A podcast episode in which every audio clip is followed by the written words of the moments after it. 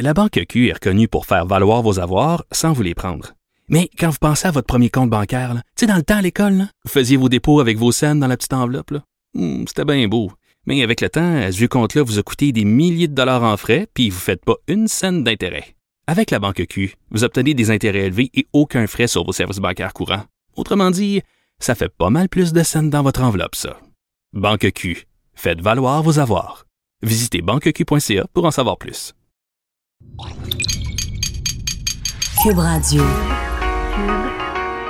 Radio. Cube, Cube, Radio. Le retour de Mario Dumont. Deux heures d'info. De 15 à 17. Il provoque et remet en question. Il démystifie le vrai du faux. Mario Dumont et Vincent Dessureau. Le retour de Mario Dumont. Bienvenue à l'émission, euh, c'est euh, mercredi. On vous retrouve comme d'habitude, 15h. bien des euh, choses dans l'actualité à vous placoter. Bonjour Vincent. Salut Mario. Euh, Ça va bien? Oui, mais je commence l'émission avec le sourire parce que à- il y a une minute, la S59, j'ai vu la caricature d'Y. Fait bien rire? Ouais, qui résume le passage. C'est, sont toujours méchants un peu, les caricaturistes, mais les pas- le passage de M. Trudeau dans les inondations, qu'on le voit dans l'eau, jusqu'au nombril, à côté d'un pauvre monsieur, là, tout débiné, là, avec de l'eau jusqu'au nombril, lui aussi, puis l'air découragé. Puis M. Trudeau, évidemment, il y a toutes les caméras, les Kodak, puis lui, il fait sa selfie en même temps. Mais il dit ce serait mieux si vous me trouviez un sinistré d'une minorité visible, d'une minorité visible pour être sur la photo. Ça ferait de meilleures photos. Ouais, on voit le Dans petit monsieur, pauvre Ouais. petit monsieur. euh, Dans l'eau jusqu'en dessous des bras. là. Ouais. La seule chose qui n'est pas véridique, on le voit, c'est que sur la photo, euh, Justin Trudeau a l'air confiant. Il prend un une belle photo de lui-même, mais il était peut-être pas aussi confiant. Mais comment ça avec ça? Là? ouais. Tu, tu nous parles de son passage. Là, on parle des inondations encore aujourd'hui, mais du passage, entre autres, de M. Trudeau, euh, qui n'a pas fait énormément de kilomètres, là, qui a traversé la rivière des Outaouais à partir de son bureau au Parlement, qui a traversé la rivière. Oui, effectivement, il n'est pas, euh, pas fait le tour du Québec là, en hélicoptère. Il était à Gatineau, euh, donc euh, c'est peut-être quelques minutes de route, là, on s'entend, de, euh, euh, de, la, Chambre des communes. Euh, le premier ministre, donc, qui faisait sa première visite aux sinistrés des, inondations printanières, il était accompagné de sa femme, donc Sophie Grégoire Trudeau, et était accueilli par le maire de Gatineau, Maxime Penneau-Jobin. Ils ont visité un centre d'évacuation destiné aux sinistrés ce midi. Ensuite, il est allé prêter main forte aux soldats en faisant des sacs de sable. Je sais pas si ça fait une grande différence en termes de quantité de sacs Non, de mais ils l'ont tous fait, Ouais, leur ouais, tour, ça les- fait partie, les euh, élus. Ça fait partie du photo-op, comme on dit, mais euh, il, était, il était présent. Euh, je vais te faire entendre Justin Trudeau parce que je veux te demander. Tu vois, il me semble, tu sais, dans un cas de crise, là, je comprends qu'à Gatineau, c'est pas. euh, c'est un peu moins, c'est moins pire que prévu, c'est pas nécessairement une destruction. Mais euh, quand même, immense. l'eau l'eau montait ce matin. L'eau montait, euh, puis au Québec, c'est une situation qui est quand même critique pour bien des familles. Puis généralement, un, tu sais, un chef d'État, ça arrive rassurant, tu sais, là, euh, clair. Et je me demandais s'il sonne vraiment comme un chef d'État en contrôle, qui arrive, puis que. il prend les choses en main, rassure la population, euh, tout ça dans, dans- dans- dans quelques phrases. Ben, à vous de juger, je vous le fais entendre le premier ministre. Heureusement, malheureusement, euh, les- la municipalité, la province, euh, les- le, le fédéral, on est en train de bien travailler ensemble pour répondre euh, aux grands défis euh, euh, actuels qu'on est en train de vivre. Mais euh, c'est sûr qu'il va falloir qu'on continue à travailler ensemble, qu'on regarde avec les résidents comment on va pouvoir accepter que c'est une, une nouvelle, une nouvelle réalité à laquelle on va faire face euh, euh, dans, dans les années à venir. Il faut commencer à penser à comment on va s'adapter, comment on va, on va, euh, aider les gens. Bon, travailler, c'est toujours son, c'est son verbe préféré, c'est en travailler. Oui, c'est sûr qu'il n'y a pas d'annonce euh, précise, euh, mais il a parlé quand même de changement climatique euh, euh, là-dedans. Alors, euh, fait référence au fait que c'est des événements qui vont euh, euh, être de plus en Hmm. plus fréquents au Canada. Ben, ben, moi, j'ai trouvé, écoute, je pense qu'il fallait, euh, fallait qu'il le mette à son agenda. L'impression que j'ai eue, c'est que euh, c'est peut-être qu'il y a d'autres affaires à s'occuper. Sûrement, il est premier ministre. il y a- Mais j'ai eu l'impression que c'était une visite qu'il avait comme pas vraiment le temps de faire. Là. Il y avait pas, tout le monde était avec son manteau, il est arrivé pas de manteau, il était en, ves- en veston et en chemise. Donc, il a plus l'air du gars qui, qui est sorti du bureau, Entre qui, deux meetings. puis qui est allé à l'endroit le plus proche géographiquement. Là, regarde, là, ça, ça prend 4 minutes. là, on traverse la rivière, on y va. Le plus proche où il y a de l'eau. Le plus proche où il y a de l'eau, euh, je mets même pas mon manteau, je suis en veston pas en chemise, puis là on fait un petit 3-4 stops, là, tu sais, puis on, on se fait voir, mais un peu minimal. là, tu sais. Ouais, mais est-ce que s'il avait été costumé là, de la tête Ouais, aux pieds, dit. avec ses, son kit de, de pêche au Mais mettons, saumon, là, mettons, mettons euh, François Legault, là, il, il- avait des bottes. Tu sais, il y avait des bottes de caoutchouc, mais il était, je pense qu'il était en jeans, puis il y avait un chandail en, en, en- lainage, en tricot, là, avec une chemise en dessous. Là. Tu sais, ça faisait... Il avait qu'il plus... était, il est relax. Trudeau, mais rendu là, c'est qu'est-ce qu'on commence à trouver que, tu sais, il n'y aura plus jamais un kit qui va faire. là. Non. S'il est trop habillé, on va dire, bon, il est encore en train de faire son, son numéro. Mais je pense quand assez- même que depuis cet hiver, depuis les difficultés qu'il a connues, il y a un petit bout où on le reconnaît plus totalement. Là. Qu'on l'imagine dans un événement comme ça, et puis il l'a fait dans des, une couple d'années, il était comme plus là, puis tu sais, plus 100% Oui, là. mais en confiance. Puis là, je pense qu'il euh, ça qu'il l'est plus. C'est pour ça qu'il y a de... Puis des fois, tu le vois dans des situations comme ça où tu te dis. Parce qu'à un moment donné, tu, tu vis des affaires, là, à ton bureau, il y a tellement d'affaires qui vont mal, c'est que tu vas aux inondations, mais dans ta tête, là, il y a d'autres crises ailleurs. là. Fait que t'es là puis t'es pas là. Ta tête elle est juste là à 25 dans le sens que là, ils ont mis ça à ton agenda puis t'as pas le choix, puis tu le sais, là, les inondations, si j'y vais pas, demain dans le journal, ils vont dire Trudeau vient jamais, puis tu bon. Fait que là, je vais y aller. Mais c'est ta tête, elle, y va pas à 100 là. Ouais. Comme quand tu vas dans un party, avec, tu sais, t'es juste Ouais, un ouais. accompagnateur, puis tu connais pas le monde, puis ça te tente plus ou moins. Ouais, là. ouais, puis t'as pas le droit de boire, Attends parce que c'est toi qui conduis, C'est ça. ça, fait que... Ça paraît déjà, là, que t'es pas... T'arrives pas, hey! Tu sais, Ouais, euh. Tu joues sur ton sel, tu fais d'autres choses, t'as pas la tête dans le party, là. Puis dès que tu peux, bon, on va faire un bout. bon, Ah, euh, tu vas faire quand même le, le- le bilan, Le de, oui. de- de ce qui se passe euh, au niveau des inondations, euh, parce que la situation est encore euh, difficile. On s'attend à ce que ce soit encore long et même que la situation se dé- en fait dégénère par endroits. Entre autres, du côté d'hydrométéo, on anticipe, anticipe que la crue des eaux ben, soit loin d'être terminée, surtout dans certains endroits. là. le fleuve Saint-Laurent, la rivière des Outaouais, rivière des Prairies, rivière dans, dans les Mille-Îles, la la crue devrait durer assez longtemps. Selon le dernier bilan qu'on a des maisons, euh, résidences inondées, près de 2000 maisons euh, toujours inondées, près de 2000 euh, sont isolées, avec près de 1400 résidents évacués un petit peu partout à travers le, Québec.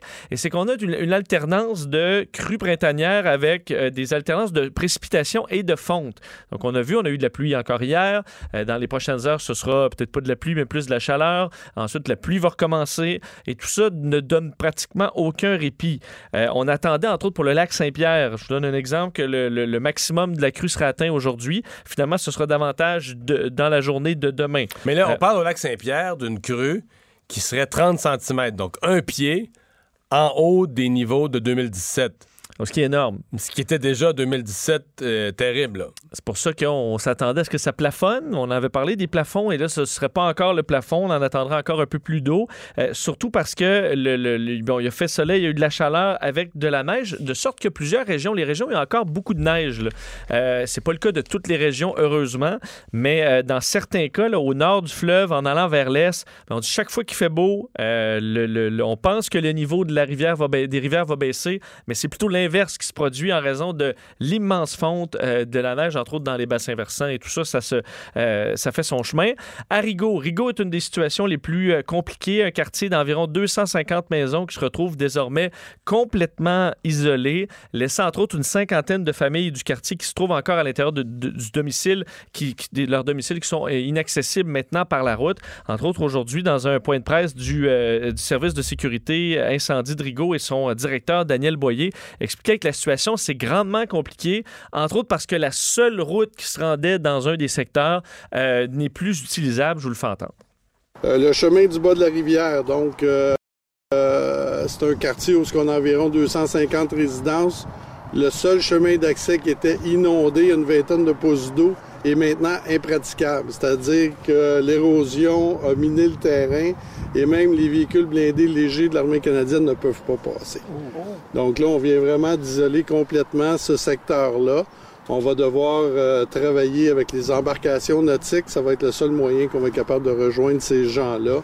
Donc, Et là, on parle d'une cinquantaine de familles qui ouais, ont plus, 250 maisons, plus 50 connectées familles du tout avec le monde. qui sont encore là. Puis évidemment, oui, on dit on a des embarcations nautiques, mais en cas d'incendie, par exemple, d'évacuation euh, euh, qui doit se faire très rapidement, ben là, ce- Ou ce- d'ambulance. ou d'ambulance, ce sera difficile. Alors, c'est pour ça que ça devient euh, dangereux pour plusieurs. D'ailleurs, euh, M. Boyer répétait que c'est un marathon. là, et on s'en rend compte de plus en plus. C'est pas un sprint. là. La, la gestion de, des crues cette année, ce sera un marathon parce que ça va durer plusieurs jours. Alors, ceux qui sont touchés, lui répétait, si vous commencez à manquer d'énergie, à être au bout du rouleau, ben, il faut demander de l'aide et évacuer euh, les maisons. Dans les Laurentides, euh, c'est près de 1000 résidences qui sont soit isolées, touchées par les inondations, entre autres Saint-André d'Argenteuil, où c'est le coin le plus touché, là, près de 350 euh, maisons. Entre la rivière du Nord et la rivière du Outaouais, plusieurs endroits qui sont submergés avec encore de l'eau à venir pendant, euh, pendant plusieurs jours. Alors la situation qui est encore difficile, qui sera surveillée avec la pluie, puis je voyais là, dans les euh, prochaines heures et les prochains jours, euh, la région de Québec s'attend à avoir 15 à 20 mm vendredi, un autre 10 à 15 samedi, donc ça fait encore beaucoup d'eau. Et pour Montréal, hier, ça s'annonçait plus tranquille. Finalement, c'est vendredi que ça se passe avec 25 mm de pluie dans la semaine, il y aura juste jeudi.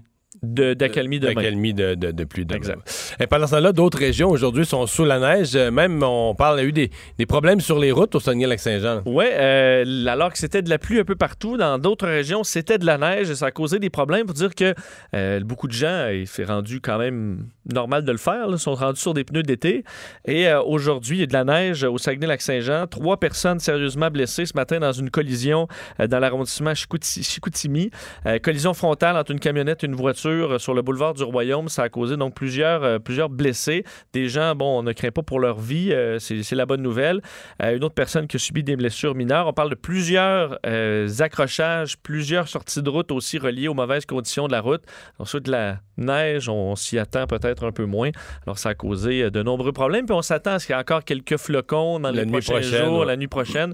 Alors, ce sera, faudra redoubler de vigilance. Le ministre de l'Économie, Pierre Fitzgibbon, qui a fait un point de ce matin pour fournir toutes les explications. En fait, on a l'impression qu'il a voulu faire aux journalistes euh, fournir les explications qu'il devra fournir au commissaire à l'éthique, mais qui finalement euh, a plus exprimé une espèce de, dédain, dégoût pour les journalistes eux-mêmes. Oui, un certain euh, des reportages le concernant. C'est euh, ce qu'aujourd'hui bon, fait devant les médias le ministre Pierre Fitzgibbon. À la suite de, dire la semaine dernière, le bureau d'enquête qui avait bon, révélé le nouveau PDG d'Investissement Québec, Guy Leblanc, qui était un ami personnel et partenaire d'affaires du ministre Fitzgibbon dans une entreprise, entre autres, l'entreprise Move Protein. Euh, le commissaire à l'éthique à l'Assemblée nationale avait annoncé euh, plus tôt cette semaine avoir ouvert une enquête sur la vente des actions de cette entreprise-là par le ministre Fitzgibbon.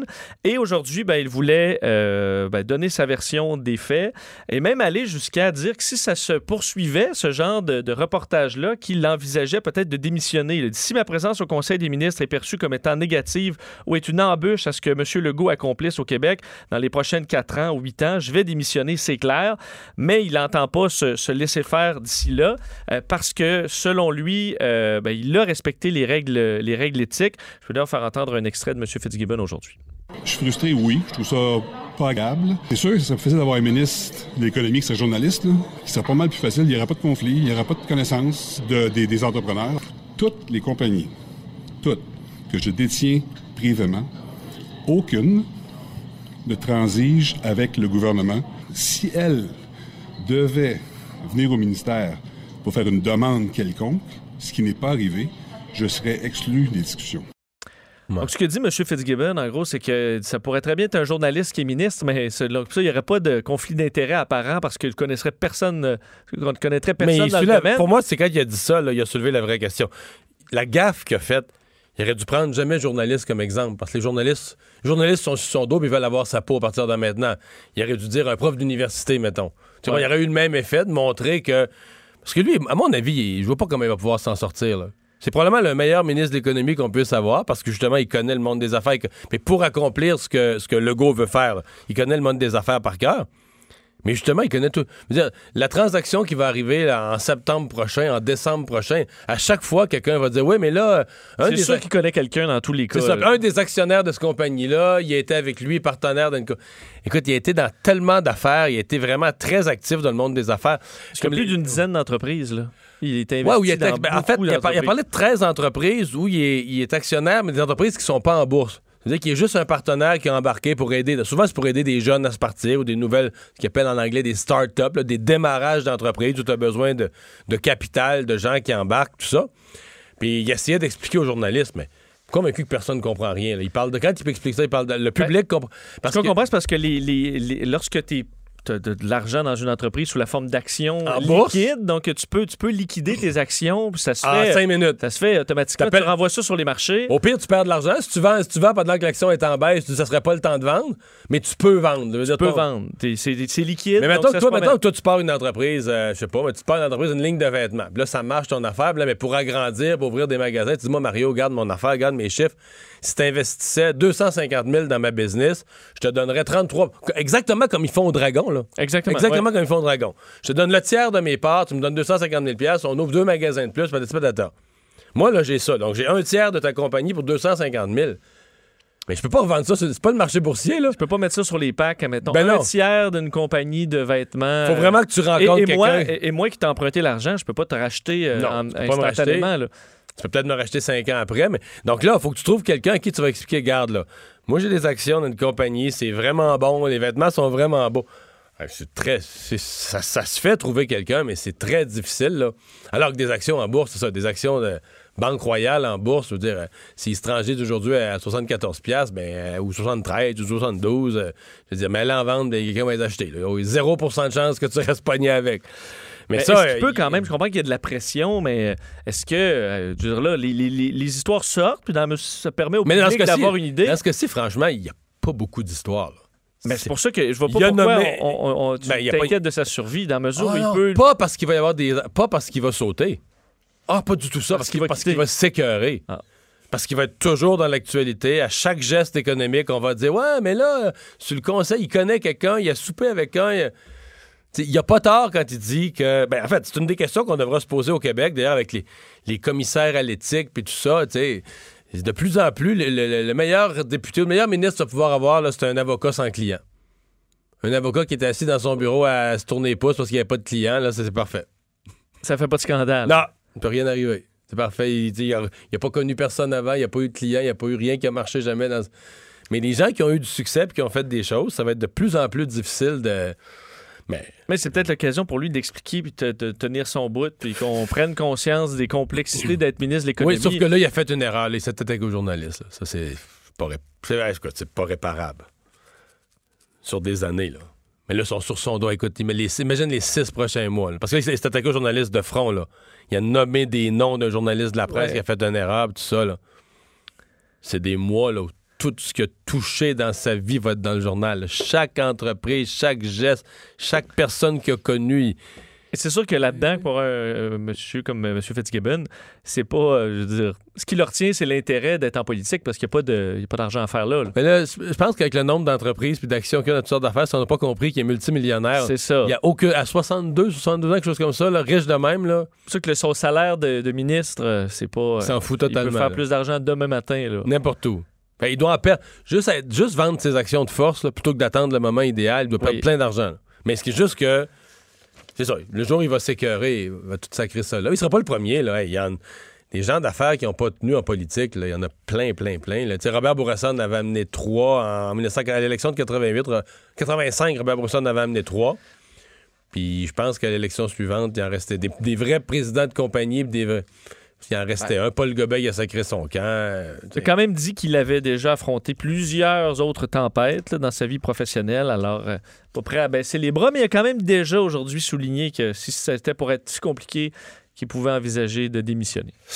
À suivre. ben, en parlant de politique, euh, le Parti libéral qui euh, s'est trouvé une directrice euh, générale. Ça veut dire que c'était déjà annoncé dès le lendemain des élections que M. Langis, qui était là, lui, devait quitter. Donc, on- Exact. À partir du 6 mai prochain, euh, ce sera une, euh, enfin, une nouvelle euh, organisatrice en chef au Parti libéral du Québec, l'ex-ministre du gouvernement Couillard, Véronique Tremblay, bon, elle qui est du, du Saguenay-Lac-Saint-Jean, native de Saint-Ambroise, qui avait été élue en 2015 dans Chauveau, était devenue euh, qui a ministre. travaillé à LCN. Elle a travaillé le CN, elle a travaillé au FM 93 À Québec à aussi. Québec, euh, quand même assez longtemps comme journaliste et co-animatrice. Donc quelqu'un euh, au visage euh, au visage assez connu.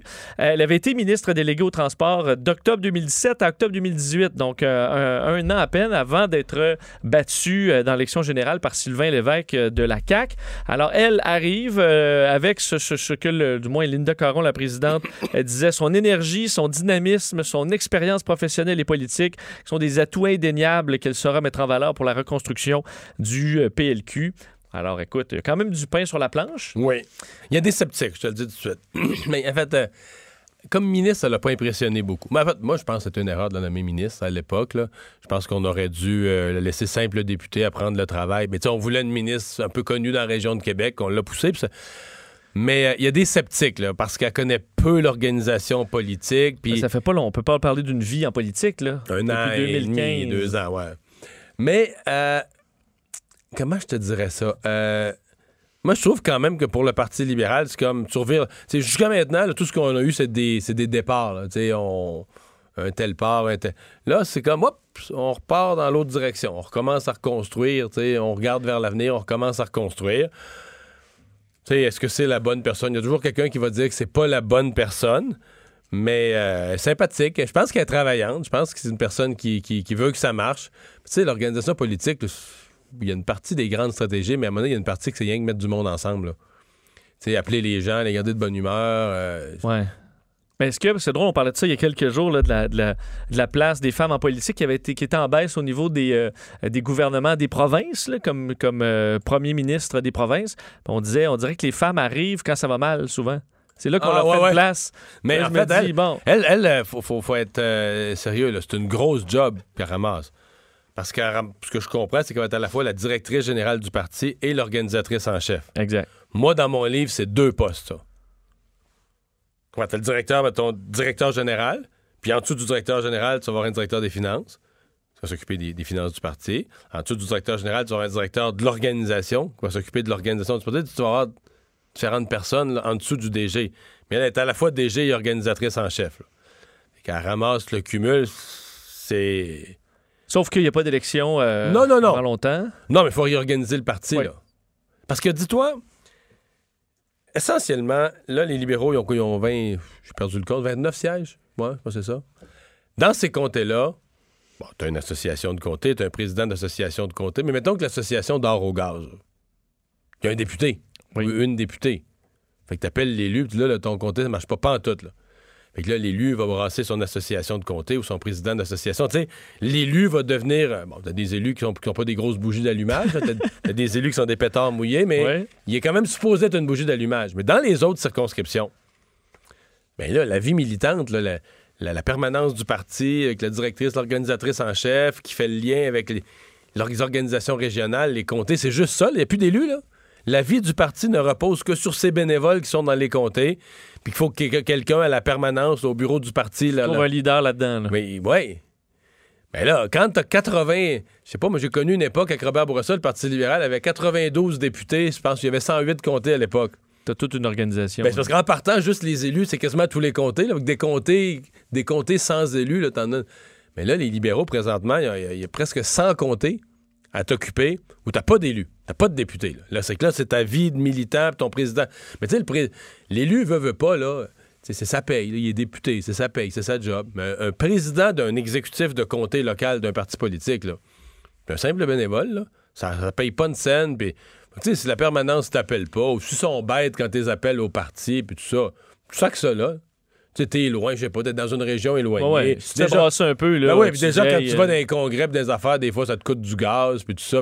Fait que, tu sais, tant que, t'as- tant que c'est le fun, puis que tu penses que le parti va bien, puis on va gagner la prochaine élection, on travaille fort, puis on s'aime, puis on est un bon parti, puis on travaille sur des bonnes idées, là, il y a un enthousiasme de, de béné- Tu sais, le bénévolat crée de l'enthousiasme. Mais le bénévolat, quand tu te fais bardasser, puis c'est plate, puis le parti va mal, les sondages sont pourris, le chef est déprimé, puis la directrice qui nous appelle est bête, là. Ben, regarde, là. Salut, on va t'écrire ça sur une boîte. On va te ramasser ça sur une, le- une lettre de 3-4 lignes. Dans que- un courriel, puis bonne journée. Thanks, but no thanks. Je suis plus là. Mais non, tu sais, c'est simple. C'est vrai. Tu démissionnes d'un po- poste bénévole, là. C'est facile. Euh, c'est facile, oui. Oui. Fait que c'est pour ça que les gens qui sont en permanence du parti, faut vraiment, c'est pour ça que là, je pense Véronique Tremblay, dans ce volet-là, de créer une animation de parti, puis une vie de parti, puis de s'en occuper, puis d'être fine avec son monde, puis tout ça, c'est pas si banal. là. Tu sais, souvent, on imagine là, les, les grosses stratégies politiques. Oui, jusqu'à un certain point, mais ga- tu sais, garder le parti vivant, dynamique et les militants heureux, c'est une grosse stratégie en soi, ça. Bon, C'est une grosse- une grosse tâche en On va soi. être à surveiller. Euh, on va euh, revenir sur les. euh, on va revenir sur les inondations parce qu'il y avait le club automobile, le CAA, qui faisait ce matin, j'ai vu passer ça, des recommandations aux gens. on en a vu quelques-uns sur toutes les images dont les autos ont été, euh, bon, sont retrouvés sous, ont été immergés, sont retrouvés sous l'eau. Annie Gauthier, porte-parole du CAA, est avec nous. Bonjour. Bonjour. Bon, euh, vous euh, avez fait des recommandations. euh, je sais qu'il y a deux ans, en 2017, on a fait des entrevues avec le CA sur le même sujet, mais la mémoire est une faculté qui oublie. À partir de quel niveau d'immersion on a un gros problème? là? Ben, ça prend pas un très, très haut niveau d'immersion. Les assureurs vont rapidement déclarer perte totale les véhicules qui ont été inondés. Quand on dit inondés, c'est quand ça atteint le niveau du plancher de la voiture, bien souvent.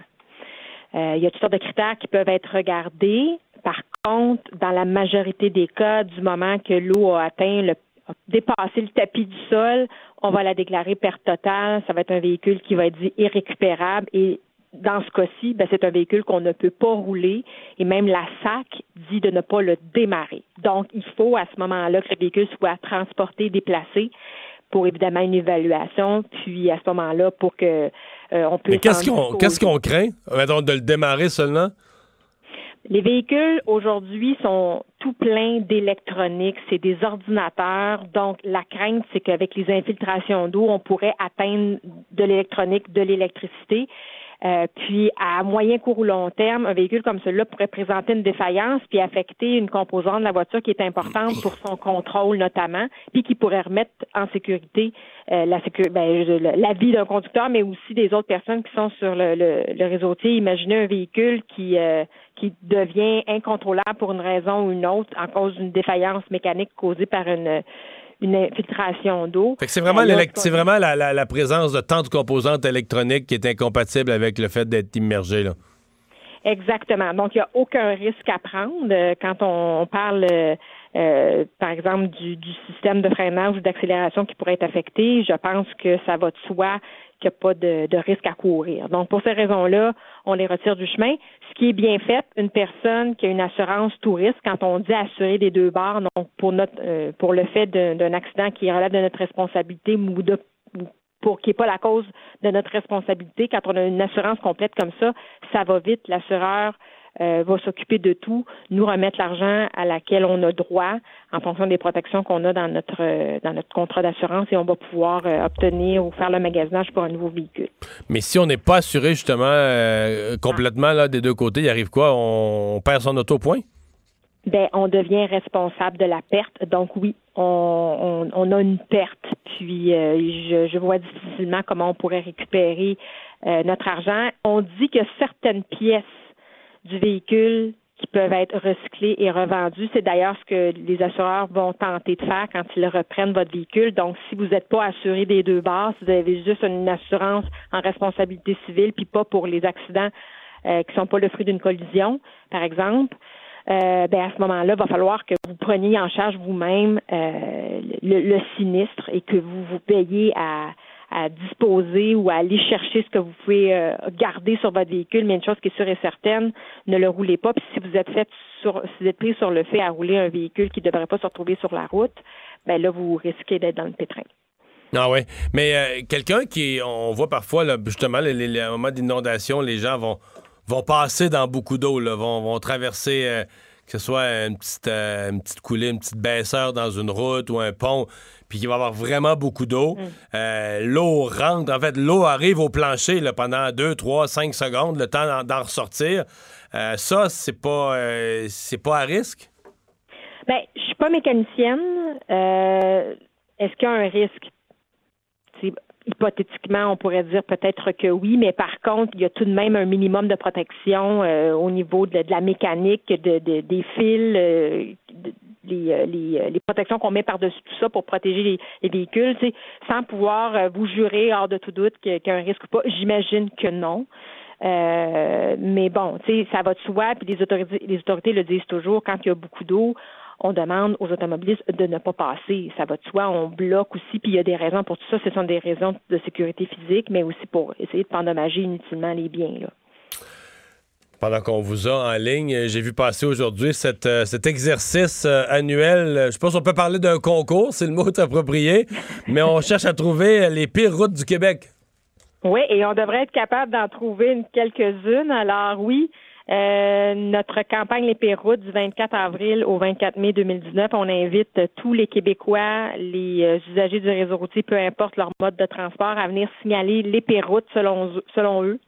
Et donc, avec ça, on constituera un, top 10 des pires routes. Puis, ultimement, ce qu'on veut faire, c'est de communiquer avec les autorités euh, gouvernementales et municipales compétentes pour leur laisser savoir quelles ont été les routes choisies par euh, les, citoyens du Québec et ainsi demander à ces autorités-là de prendre des engagements pour les réparer, les améliorer, puis offrir un réseau routier qui a de l'allure aux Québécois. Les, réponses sortent assez variées. Je regardais dans les dernières années, il y en a eu autant dans le, en Gaspésie que, sur l'île de Montréal, des pires routes. Donc c'est assez varié. Il n'y a, a, pas de régions qui sont euh, épargnées ou privilégiées. Non, malheureusement, on est tous dans le même bateau au Québec, des mauvaises routes, puis des routes euh, qui ont besoin d'amour, il y en a partout. Puis l'objectif de pire routes, on s'amuse, on rit bien parce qu'on va faire un palmarès des pires routes, mais ultimement, c'est un moment de l'année où on invite tous les Québécois à se concerter, à se réunir, à dire haut et fort leurs attentes en, en matière d'entretien du réseau routier pour nous permettre de passer des messages et surtout de garder bien présent dans l'esprit des, des, décideurs le dossier des routes, faire en sorte qu'on continue d'investir parce que le, la qualité du réseau routier fait partie du cocktail nécessaire pour en venir à une mobilité qui est durable, une mobilité intelligente puis qui répond aux besoins des Québécois. Annie Gauthier, merci de nous avoir parlé. C'était un plaisir. Au revoir. Au revoir. Et euh, dernière nouvelle euh, de ce bulletin, euh, on a le prix euh, du cannabis à la SQDC qui a bougé déjà. C'est tout, tout nouveau? Oui, le marché est en hausse. Ah ouais? faut croire, ouais. Pour le prix du, du, cannabis à la SQDC, vous pouvez vous attendre à payer un 5 de plus dans les, les, prochains jours pour le, le, votre gramme de cannabis. Donc, on veut s'ajuster. C'est ce que la SQDC a dit dans une publication Facebook aujourd'hui, s'ajuster à la réalité du marché. Alors, il faut croire que ça a monté un petit peu partout dans le marché illégal alors, 0, fait 40 sous le gramme d'augmentation basée sur le prix moyen euh, des, euh, de 7,76 du gramme.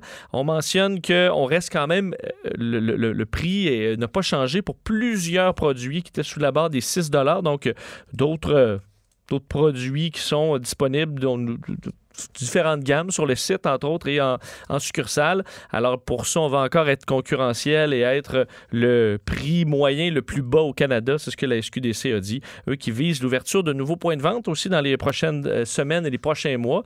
Euh, D'ici mars 2020, 27 nouveaux points de vente qui euh, devraient ouvrir. Puis éventuellement, on aura de la marchandise, je suppose. Le retour de Mario Dumont, le seul ancien politicien qui ne vous sortira jamais de cassette. Mario Dumont et Vincent Dessureau. Jusqu'à 17. Cube Radio. Vincent, tu nous rappelais un peu plus tôt euh, la situation à, à, Rigaud. Bon, des inondations toujours bien présentes, euh, les avertissements des autorités que ça pourrait, ça pourrait être long, mais surtout qu'un secteur euh, qui était relié par une route, ben tout s'est affaissé. Ce n'est même plus accessible pour les, les gros véhicules de l'armée. Yves Poirier est autour. Bonjour Yves. Bonjour Mario. Ouais, et là c'est un il y a une inquiétude particulière parce qu'il y a quand même plusieurs résidents qui étaient restés dans leur maison. Bon, on dit que la route était fallait passer dans l'eau mais c'était encore accessible jusqu'à ce matin mais ça ne l'est plus. Oui oui, absolument Mario, il y a ce quartier là qui compte quoi? 250 maisons là qui est complètement isolé. Euh, à Rigaud, là, parce que vous l'avez dit, le seul chemin euh, qui permet d'y accéder a été détruit par euh, l'érosion. donc, là, ce que les, les, les gens disent, c'est on, force pas à sortir. Là. Il y a une cinquantaine de familles du quartier, mais on, on, on vous recommande fortement là, de, de quitter les lieux parce que là, les gens sont, sont littéralement coupés du monde, Mario. Là. Parce qu'il y a 250, euh, il y a 250 maisons, puis il y en a 50 qui sont encore habitées, que la famille est encore à l'intérieur. Oui, c'est ce qui est assez euh, incroyable. Là. C'est ce que les autorités ont indiqué tantôt. Là. Il y a une cinquantaine de familles du quartier euh, qui se trouvent encore à l'intérieur de leur domicile. Alors, il n'y a aucun ordre d'évacuation qui a été donné pour les citoyens, mais la ville, je le répète, là, incite tout de même les gens euh, à quitter leur maison. Euh, l'électricité est encore présente. L'électricité n'a pas été coupée dans le quartier, mais ça pourrait devenir effectivement très problématique pour les résidents si une urgence qui, devait, qui devait survenir, euh, évidemment, parce que là, quand je regarde les dernières dépêches, Mario notamment, d'Hydrométéo, qui anticipe que la crue des eaux est loin de déterminer, que le que loin d'être terminé, le pire est à venir. Euh, c'est particulièrement inquiétant, euh, surtout pour les gens de Rigaud, effectivement. Euh, Mario, moi, je suis dans le coin en ce moment de l'île Bizarre. pour situer les gens, on est dans l'extrémité ouest de l'île de Montréal. on est aussi dans le coin de Pierrefonds-Roxborough, où on a passé une bonne partie de la journée. Ce que j'ai pu constater sur le terrain, c'est aussi des cas très désolants d'inondations, de résidences, des gens qui ont été forcés d'évacuer les lieux. Euh, puis quand l'eau monte, comme celle de la rivière des Prairies, mais il faut que tu accrois aussi la hauteur de tes digues. Alors, les ouais, on, ont passé On a vu des gens faire ça en urgence, là. Hein? Oh oui, tout à fait. Puis là, on a appelé l'armée tantôt, qui était déjà présente sur le terrain, mais on a demandé à des euh, réservistes de la région de Montréal de se rendre en urgence sur le boulevard Gouin, dans l'arrondissement de Pierrefonds-Roxborough, pour ériger encore là une immense digue. Là, euh, on, grimpe les digues de deux, trois pieds supplémentaires euh, parce que la rivière des Prairies euh, commence à être sérieusement menaçante. Puis tantôt, je regardais au, centre-ville de Pierrefonds, là, où tu retrouves notamment une école secondaire, tu as des commerces. Là, l'eau gagne de plus en plus de terrain. Je sais pas si tu te souviens du scénario de 2017, l'eau qui euh, jaillissait là, via les puisards du centre-ville de Pierrefonds. Eh bien là, on commence à assister à ça, Mario. Donc, l'eau fait son chemin via les puisards et sort. Ça veut dire que tout le réseau souterrain est plein d'eau, puis ça ressort dans les puisards. Absolument. Et là, ça te prend donc des pompes, de gigantesques pompes pour euh, puiser l'eau à même les puisards, puis la renvoyer à nouveau dans la rivière des Prairies. C'est comme un, petit cercle vicieux là, qui s'installe. Tu sais, tu, l'eau s'infile par les toi tu la retires via des grosses pompes et tu la réinjectes dans la rivière des Prairies. Bref, euh, tu sais que l'eau va éventuellement revenir, surtout que, que l'eau continue d'augmenter. Il, y a, il y a de la pluie intermittente euh, cet après-midi, il y en avait ce matin à Montréal. Euh, ça va peut-être se poursuivre en soirée. les je sens un petit peu de, découragement chez euh, certains citoyens. La fatigue, euh, je parlais à un gars tantôt, un, citoyen de l'île Bizarre, il a dormi à peine euh, deux heures cet après-midi parce qu'il a veillé toute la nuit pour garder le fort chez lui. Là. Ça, c'est, tu t'assures d'une part que tes pompes sont toujours fonctionnelles, que tes poches sont toujours en place, etc. Alors, tu vois un peu le, genre de, de, situation qui commence à inquiéter les gens et à, à tout ça, ben, tu as la fatigue qui se mêle et tout le reste, l'épuisement aussi. Là. Ouais. J'ose pas imaginer la réaction de ces gens-là quand ils regardent la météo euh, vendredi, samedi, encore d'autres pluies. Oui, non, ben écoute, je les côtoie. Euh, euh, les gens sont très gentils, très respectueux envers les journalistes, mais il y a certains tantôt qui ont été très polis en me disant qu'ils n'étaient pas intéressés, puis qui souhaitaient réellement pas d'attention médiatique. Pourquoi? Parce qu'ils sont sont dans le juste, tu me permets l'expression, Mario, sont très occupés en ce moment. Euh, ils n'ont pas la tête à accorder des entrevues, sont préoccupés à sauver leur maison à 250, 300 000 dollars. Euh, puis le, fameux 200 000 dollars du gouvernement Legault, plus le 50 000 pour le terrain, euh, les gens n'en veulent pas, Mario. notamment ici à l'île Mercier où je me trouve. L'île Mercier, c'est près de l'île Bizarre. C'est vraiment une petite île au milieu de la rivière des Prairies. les gens, leur terrain valent beaucoup plus que ça, Mario. la maison également. Tu as, des, des quartiers très cossus, hein, faut pas l'oublier. Oui, des très beaux quartiers. En même temps, là, leur terrain vaut beaucoup plus que ça. Mais s'il était inondé, là, euh, là ça, fait deux, ça fait deux ans sur trois. Si tu avais un autre euh, deux, trois fois dans les quatre, cinq prochaines années, euh, je vais te dire, leur terrain vaut plus rien parce qu'il n'y a plus personne qui le veut. Là. Ben, c'est l'autre problème. étonnamment, il y a encore des gens, Mario, qui font des offres d'achat à l'île Mercier hier, euh, je parlais avec un citoyen, une pancarte à vendre sur un terrain. J'ai dit, euh, ça se vendra pas. Il dit, non, au contraire, euh, il y a un acheteur potentiel et l'acheteur potentiel est venu ceinturer la maison qu'il projette d'acheter avec des poches de sable. Alors, à l'île Mercier qui a été inondée en 2017. On aime ça vivre sur le bord de l'eau, c'est sûr. merci beaucoup, Yves. Le retour de Mario Dumont. Jusqu'à 17, parce qu'il ne prend rien à la légère. Il ne pèse jamais ses mots. Cube Radio. Le buzz de Vincent Dessureau. Et dans ton buzz, Vincent, mais là, aujourd'hui, on revient vraiment sur une nouvelle euh, qu'on a discutée hier, Oui. où on a fait les clowns un peu. Oui. Ah non, non, Ouais. on a fait les clowns, on a fait de la science en essayant d'imaginer le bruit. Oui. On l'a- on l'avait imaginé le bruit? Oui, c'est vrai. On l'a confectionné, on a, C'est vrai, on a frotté sur nos micros. On va essayer On a de un, voir peu, si, un peu que notre bouche, là. si on était sur la coche. Parce que hier, je vous annonçais qu'on avait détecté pour la première fois un tremblement de Mars. Donc, euh, donc, euh, c'est ça. c'est- Donc, il y a une sonde sur Mars, il y a un employé quelque part à NASA qui est installé là avec un écouteur puis qui écoute s'il y a quelque chose qui sort de la sonde. Ça fait depuis le mois de novembre qu'on n'entend rien. Et là, à un moment donné, on a entendu quelque chose. Et euh, c'était, semble-t-il, ça reste à confirmer, mais ce serait le premier tremblement de tremblement martien euh, entendu, ce qui va permettre éventuellement d'analyser un peu ce qui se passe sous euh, sous la croûte euh, martienne. Mais là, qui a révélé? Parce qu'il y a vraiment une bande sonore qui circule, là. Oui. Authentique. Et Effectivement, dévoilé par la NASA et l'équipe de InSight, donc ceux qui ont déposé cet appareil sur euh, le sol martien. Et euh, on a l'audio. On l'avait pas hier et là on l'a. Alors, euh, vous allez, on va vivre ensemble euh, une première dans l'histoire. Vous avez assurément jamais entendu un tremblement de Mars. Et euh, ben, il va y avoir votre vie avant là, puis à partir de là. là. Parce que là, tantôt, vous ne pourrez pas désentendre le tremblement de terre martien. Est-ce que- tu es prêt? On écoute. Parfait, on écoute.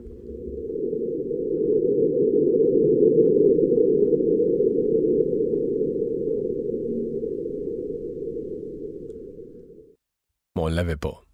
On l'avait pas? Non, on l'a pas bien imité. On, a, on connaît pas Mars. Ben, il fallait Mais pas. ça, c'est le bruit d'un tremblement de Mars, là? Ouais. Mais tel que perçu par une sonde, là. Euh, oui, mais je sais, c'est que c'est pas, euh, c'est pas un gros tremblement de Mars. En fait, on sait pas qu'est-ce qu'un gros puis un petit tremblement de Mars parce qu'on sait pas, c'est, c'est le premier qu'on a. Mais il était pas gros au point où on n'a pas de données euh, euh, intéressantes à tirer de cet Sur audio-là. l'échelle de Richter, là, ça, Ben, ça, ça- brise rien, là. Non, je sais pas, c'est on l'a pas évalué là, il était où sur cette échelle? Alors, on attend à ce qu'il y, en ait des plus gros qui un jour permettront d'en savoir plus sur la planète, mais c'est pas le cas. Là, tout ce qu'on a pour ça, ça a quand même coûté probablement euh, des centaines de millions de dollars, c'est cet audio là du tremblement de Mars. Puis on sait pas si l'employé qui attendait un bruit depuis le mois de novembre a fait le saut, là, quand ça a parti. Ben, parce que le vent martien, tu sais, je te dis hier, il faut confirmer que c'était pas du vent. Euh, mais on avait l'audio, j'ai écouté le vent aussi, parce qu'on avait dans l'audio les différents types de sons. On avait le vent, puis le vent, euh, ben, c'était comme ça, mais moins fort. C'est léger. là. Léger, puis tu avais aussi le bras euh, du robot qui, lorsqu'il se promène, fait du bruit. Puis ça, c'était facile à, À différencier. à différencier. Alors, euh, écoute, ça tout porte à croire que c'est un tremblement de Mars. Euh, des enfants cool pour lutter contre la drogue. Oui, une histoire qui euh, fait jaser en Angleterre parce que, tu sais, des fois, le gouvernement a une idée pour combattre, là, mettons, la, la drogue à l'école ou, euh, tu sais, veut s'adresser aux jeunes. C'est souvent pas un, un grand succès, là. Viens de Vosy, là, notre personnage bleu, euh, différentes campagnes qui, des fois, euh, sont faites par des adultes, puis c'est souvent ridiculisé dans la première seconde par euh, les enfants, que ce soit au primaire ou au secondaire. Mais en Angleterre, dans 48 écoles du South Wales et de, l'ouest de l'Angleterre, vont, enfin, ont décidé de faire un- une expérimentation avec l'opération Frank Friends, donc le- l'ami Frank. là. Ce qu'on va faire, c'est qu'on essaie de trouver les enfants les plus cool des écoles pour les euh, choisir ces enfants-là pour devenir des ambassadeurs anti-drogue. OK? Alors là, ils vont faire un sondage dans les écoles auprès de 5600 jeunes de 13 à 14 ans pour trouver qui sont les jeunes qui, sont les, qui ont le plus d'influence dans la classe. Et Mais influence cool, là. influence cool. Pas influence euh, Ben, têteux, têteux trop bon à l'école. Non, mais cette influence, généralement, ça va, ça va être cool. Si tout le monde rit de toi, euh, t'influences pas grand monde. Mais euh, donc, on veut euh, trouver les plus influents jeunes qui seront envoyés dans un, un- un entraînement de deux jours sur euh, le- la façon de discuter et d'approcher les problématiques de drogue. Puis ensuite, ils vont retourner à l'école pour 10 semaines où ils vont discuter des dangers potentiels de la drogue avec leur père.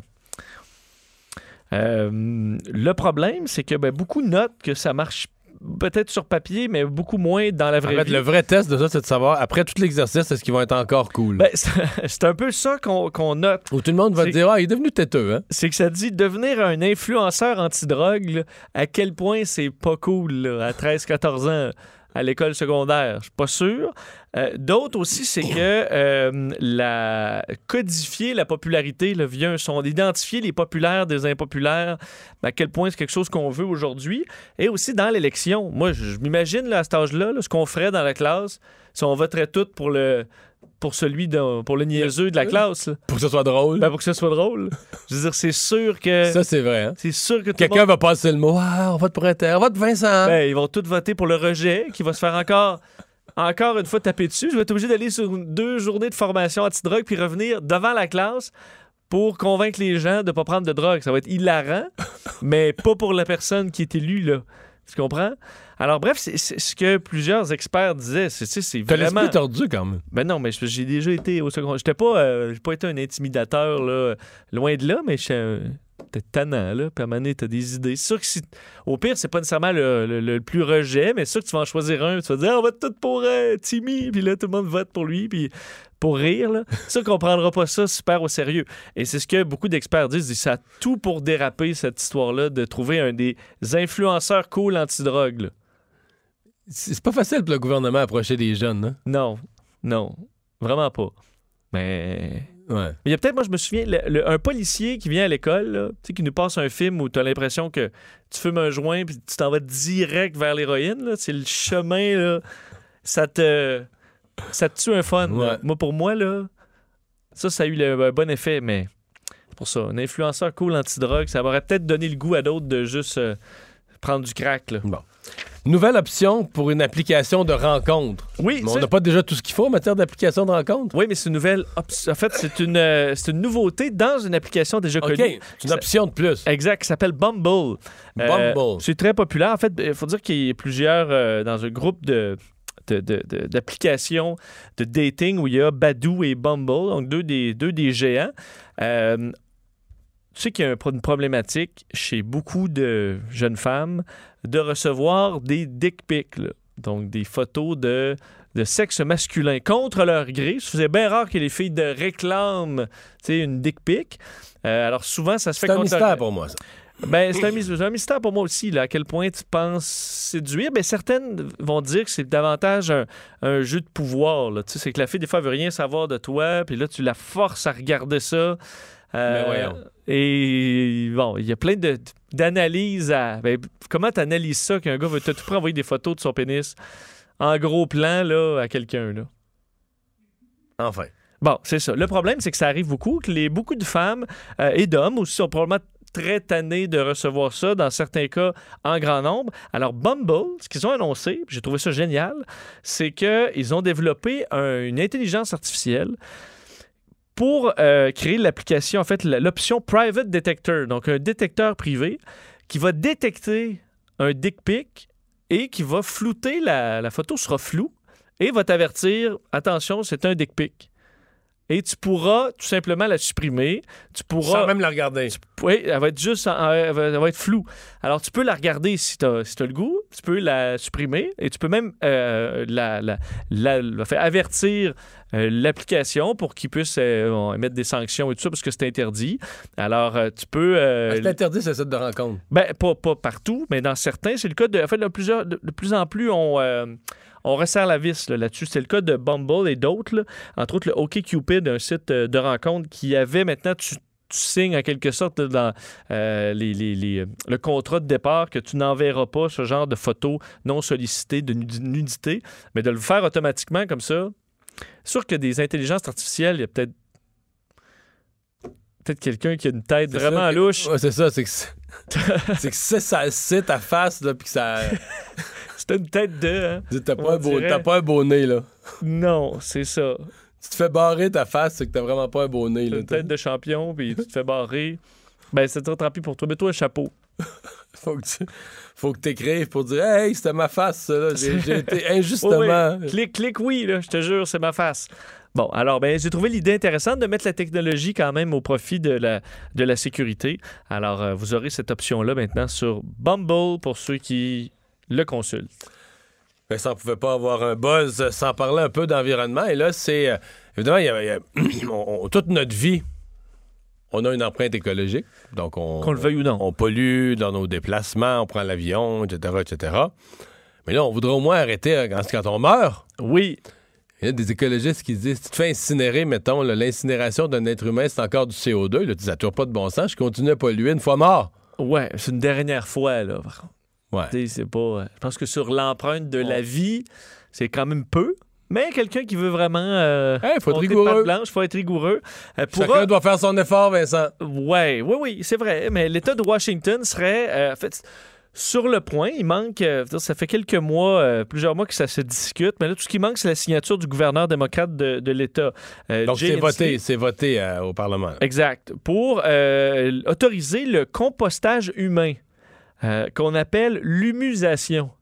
L'humusation. L'humusation. De humus euh, humain. Ben, ça, je sais pas si c'est l'humain qui devient compost ou c'est que tu deviens humus. Tu t'humuses. tu peux t'humuser euh, pour le bien de l'environnement. Il me semble de nous voir au salon funéraire. Il qu'on s'humuse ici. Sont- ouais, ça sent la terre noire. Euh, parce que ce qu'on propose, on dit, bon, tu l'as dit, le, le, euh, l'incinération, c'est très polluant. Ça demande du, bon, de- de- de- du carburant fossile et euh, c'est, bon, ça émet du CO2.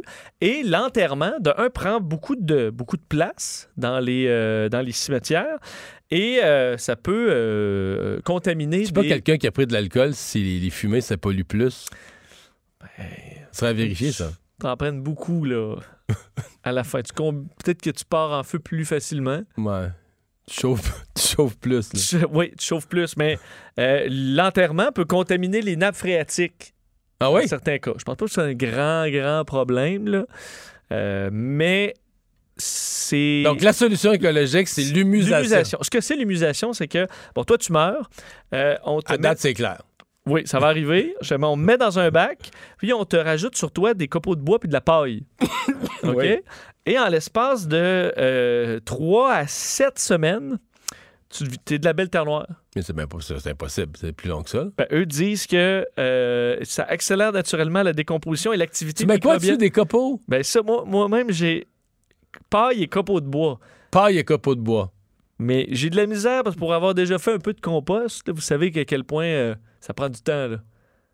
Euh, T'es un être humain entier, là. 3 à 7 semaines, Tu, tu le coupes pas, là, tu le tranches pas en rondelles, là, pour... euh, Tu le haches pas, là. C'est pas ce que, ce que je comprends, là. Euh, on, le, enfin, on te couvre de matière organique, puis dans, dans de 3 à 7 semaines, t'es de la belle terre noire. faut le laisser à chaleur. Pourquoi? Sûrement. Mais non, faut que tu le laisses à chaleur. Veux dire, Tu peux pas le mettre pas dans un frigo. Faut que tu le laisses à chaleur. Ouais, parce à- que ça consommerait, mais tu, le- ouais, tu te laisses à... C'est sûr qu'au Québec, peut-être qu'en hiver, c'est plus difficile. Non, mais je parle en été, mais c'est juste sur l'odeur, là. Ben ouais, mais l'odeur, c'est secondaire, là. On- C'est un but écologique, c'est pas le but que ça sente bon. Non, je comprends, mais là, faut Mais le compost, généralement, ça, ouais, c'est de la viande. Tu vas avoir des verres blancs, sûrement, qui vont.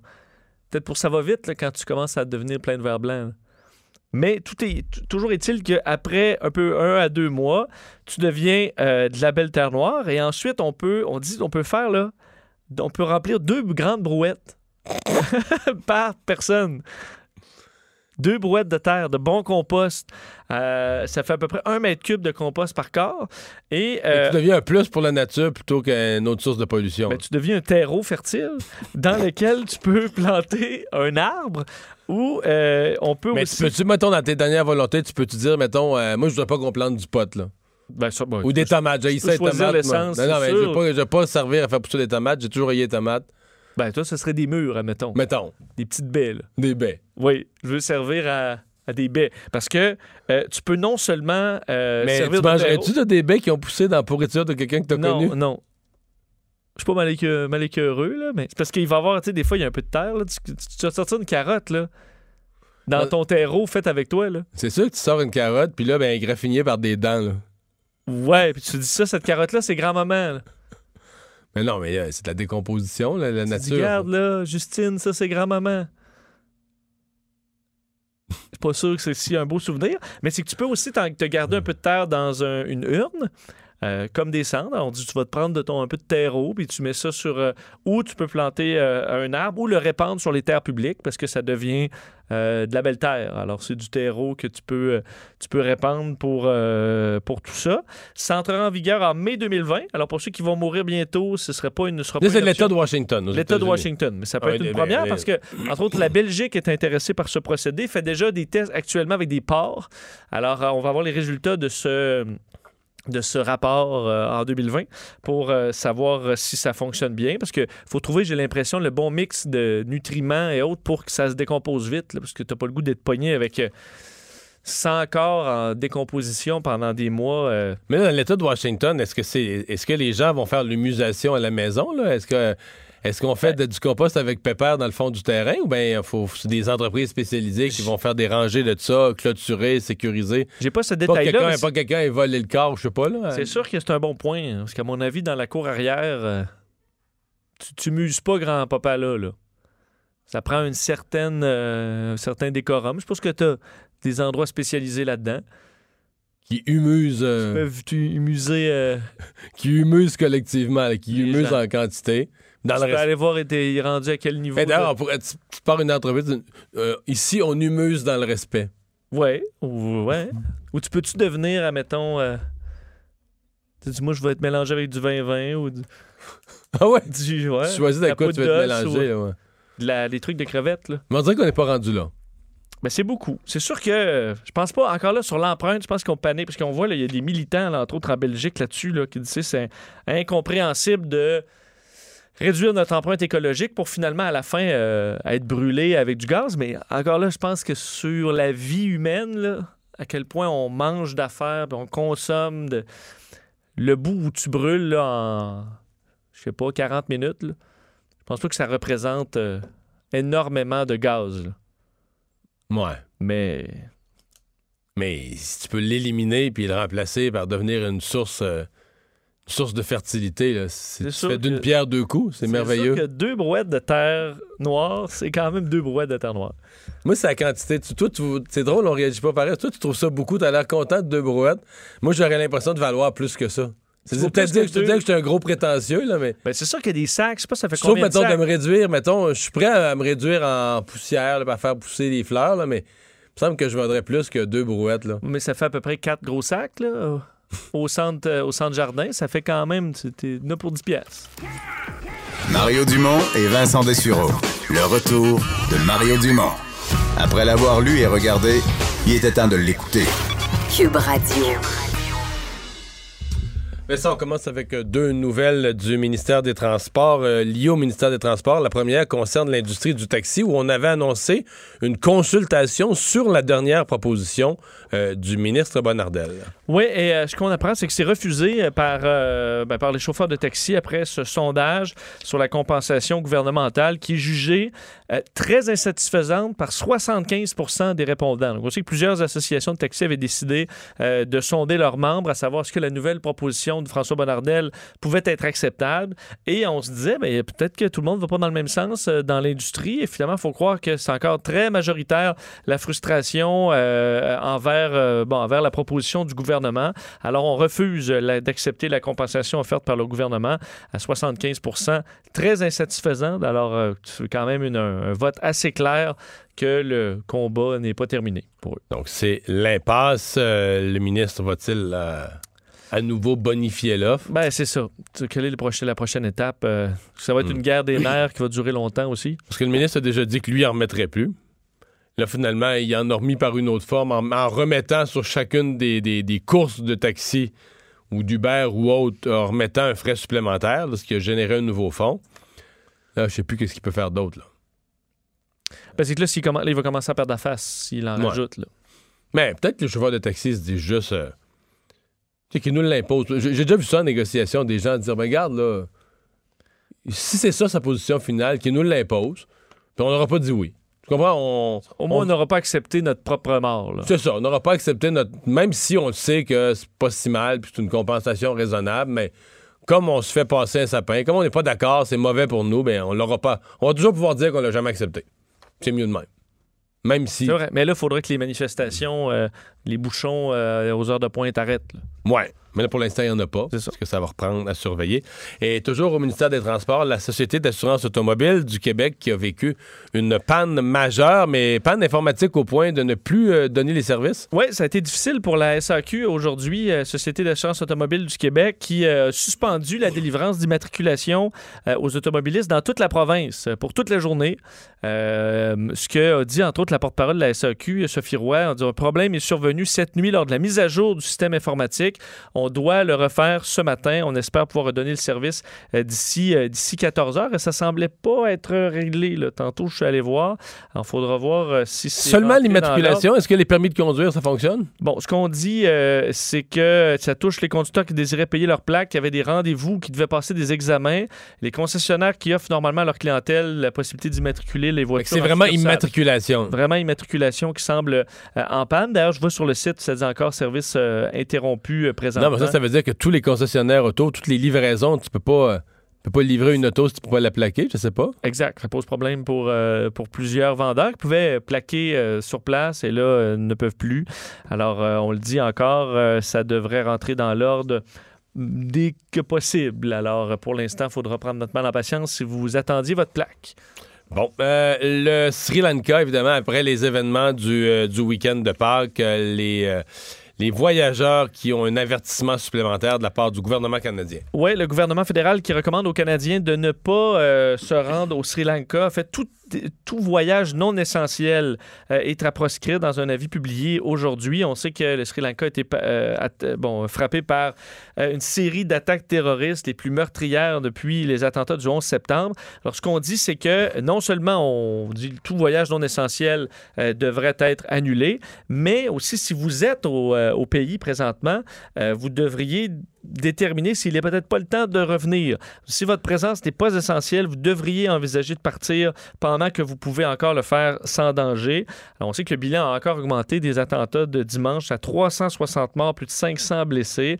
On ne compte pas de Canadiens parmi euh, les victimes, mais ça rend le pays plus instable, plus dangereux. Alors, le gouvernement canadien qui vous euh, suggère de ne plus vous y rendre carrément. C'est. euh, ouais. J'ai l'impression que ce qui augmente, c'est que c'est plus qu'une attaque terroriste. C'est- que les Occidentaux étaient visés. Parce que quand on dit les chrétiens, dans les faits, on ne sait pas si les gens sont pratiquants ou pas. C'est une façon de dire les Occidentaux, les lieux fréquentés par les Occidentaux, les hôtels où vont beaucoup d'Occidentaux. Euh, ça augmente à, l'inquiétude. Parce que moi, j'ai des, euh, j'ai des amis qui étaient allés en voyage en- au Sri Lanka, doit faire deux ans, deux ans et demi, qui n'en ont pas gardé un souvenir, qui ont aimé des choses, beaucoup trouvé des choses très belles de la nature, qui n'ont pas gardé un souvenir impérissable, des éléments de confort qu'ils ont trouvé moyens, là, tu sais, Ok. des affaires qui ont plus de misère à s'habituer, disons, dans le pays, mais pas d'enjeu de sécurité.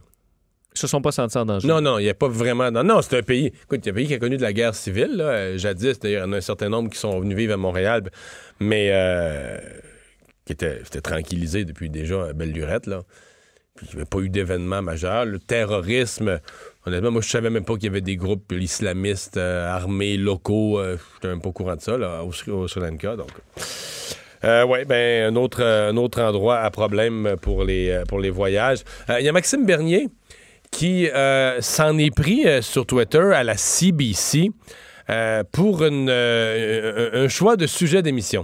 Oui, euh, tweet qui a fait quand même réagir celui de Maxime Bernier à la suite de l'émission de Current à CBC qui lançait sur Twitter un, débat à la suite des propos de Alexandri- Alexandria Ocasio-Cortez, donc une, nouvelle démocrate très populaire aux États-Unis de très, disons, très à gauche.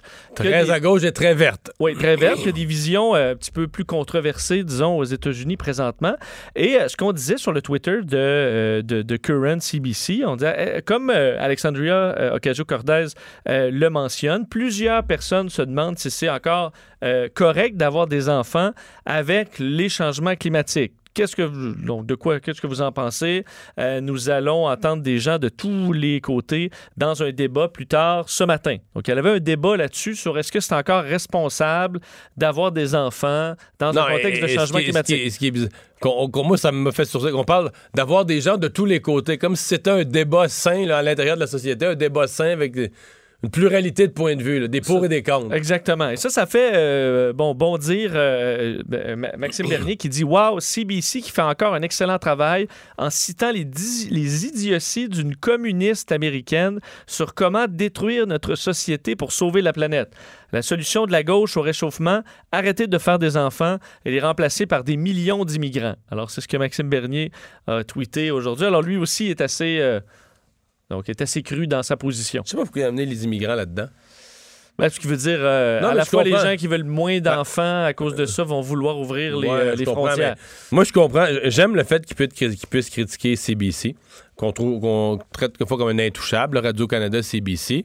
Euh, J'aime le fait qu'il soulève cette question-là parce que je ne pense pas, en fait, sincèrement, je suis désolé, c'est pas un débat. euh, c'est pas un débat simple, c'est pas comme un débat de société. C'est pas un débat d'affaires publiques Non, actuellement. non, non. qui- Euh, Les gens qui. Je sais qu'il y a des jeunes qui vivent comme ça, avec toutes sortes de craintes, mais il faut leur offrir du support, là.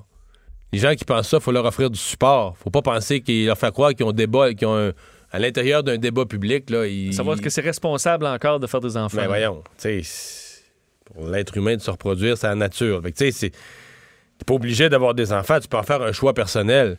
Mais d'en faire un choix de société basé sur la planète, tout ça, là, faut arrêter ça.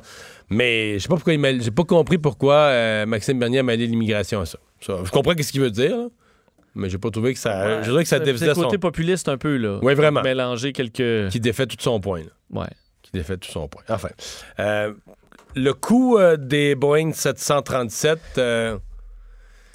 Ça va, être, ça va être compliqué là, pour Boeing. En fait, Ouais. c'est- pas, pas une bonne saison pour Boeing. Non, c'est pas une bonne saison. Ce sera pas une bonne année. Euh, on sait que les euh, bon la- la- la- l'action de Boeing a beaucoup baissé dans les dernières semaines. Euh, bon. m'ont remonté un petit peu aujourd'hui d'un pour cent à la suite de, du dévoilement par Boeing d'un chiffre, un premier chiffre sur la première facture d'immobilisation au sol des 737 MAX. Parce qu'on sait que euh, les avions sont cloués au sol. Il y en a euh, dans différents aéroports canadiens. Il y en a si vous passez par l'aéroport de Trois-Rivières. Ben oui, les là. 737 MAX de, euh, de- d'Air Canada, plusieurs, ils sont, ils sont stationnés présentement. Alors, on chiffre à 1 milliard de dollars la première facture. Là, on ne parle pas de, de tout, toutes les ramifications de ce scandale et de cette série de problèmes, mais l'immobilisation au sol, depuis la mi-mars des 737 MAX, a coûté euh, au, euh, donc aux constructeurs 1 milliard de dollars à la suite de ces deux, euh, ces deux accidents qui ont fait 346 morts. Alors, ça couvre une hausse anticipée des coûts de production du 737 MAX, euh, les euh, modifications en cours pour éviter que ça se reproduise, les problèmes avec le MCAS, donc l'appareil qui, qui semble faire défaut dans ce dossier-là, la formation supplémentaire des pilotes, parce que ça prendra davantage de formation aussi, ce qui n'avait pas été fait sur l'appareil en question. Et il y a quand même beaucoup de choses qui manquent, parce que la- la- les marchés semblaient rassurés que le montant soit pas plus élevé, même si un milliard, c'est quand même beaucoup d'argent, mais c'est qu'on compte pas, entre autres, les indemnisations qui seront probablement versées aux compagnies aériennes, parce que plusieurs ont annulé des Ben, Je vols. me souviens de Norwegian Airlines. Là, euh, euh, immédiatement ont déposé un dossier de. de- pour de demander compensation. Ben oui, ben c'est pour oui. ça que plusieurs ont dû faire revenir leurs avions vides, ce qui coûte extrêmement cher. là. Euh, faire ramener dans les pays, transférer les avions dans des aéroports où on a pu les stationner à moindre frais. Alors là, il y aura des compensations importantes. Et c'est qu'aussi, on ignore quand sera la fin des problèmes. Parce que le 737 MAX, on n'a pas encore la solution. Euh, on est en train de la développer, mais c'est pas encore, sont, sont pas de retour dans le ciel. Quel impact ça aura au niveau des commandes aussi? Parce que déjà plusieurs euh, compagnies aériennes ont retiré leurs achats euh, de 737 MAX euh, et s'ajoute à ça chez Boeing plusieurs autres problèmes. On sait là, des avions ravitailleurs qui euh, avaient plusieurs problèmes. Les 787, les nouveaux Dreamliner aussi, lorsqu'on ouvre des panneaux, on se rend compte qu'il y a des, des, des impuretés. Là, Mais de des, la cochonnerie qui de a été laissée là. euh, des outils, euh, des papiers bulles qui n'ont pas d'affaires là. Dans, tu trouves des murs de des, des parois d'avions flambant neufs, puis tu trouves des, Des des déchets. affaires, des déchets de- qui ont été abandonnés là. Ça ne donne pas une bonne réputation à un avionneur. Alors, euh, une série de scandales qui risquent de coûter cher. Et la première facture, c'est un milliard.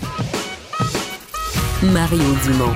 Il s'intéresse aux vraies préoccupations des Québécois. La santé, la politique, l'économie. Jusqu'à 17.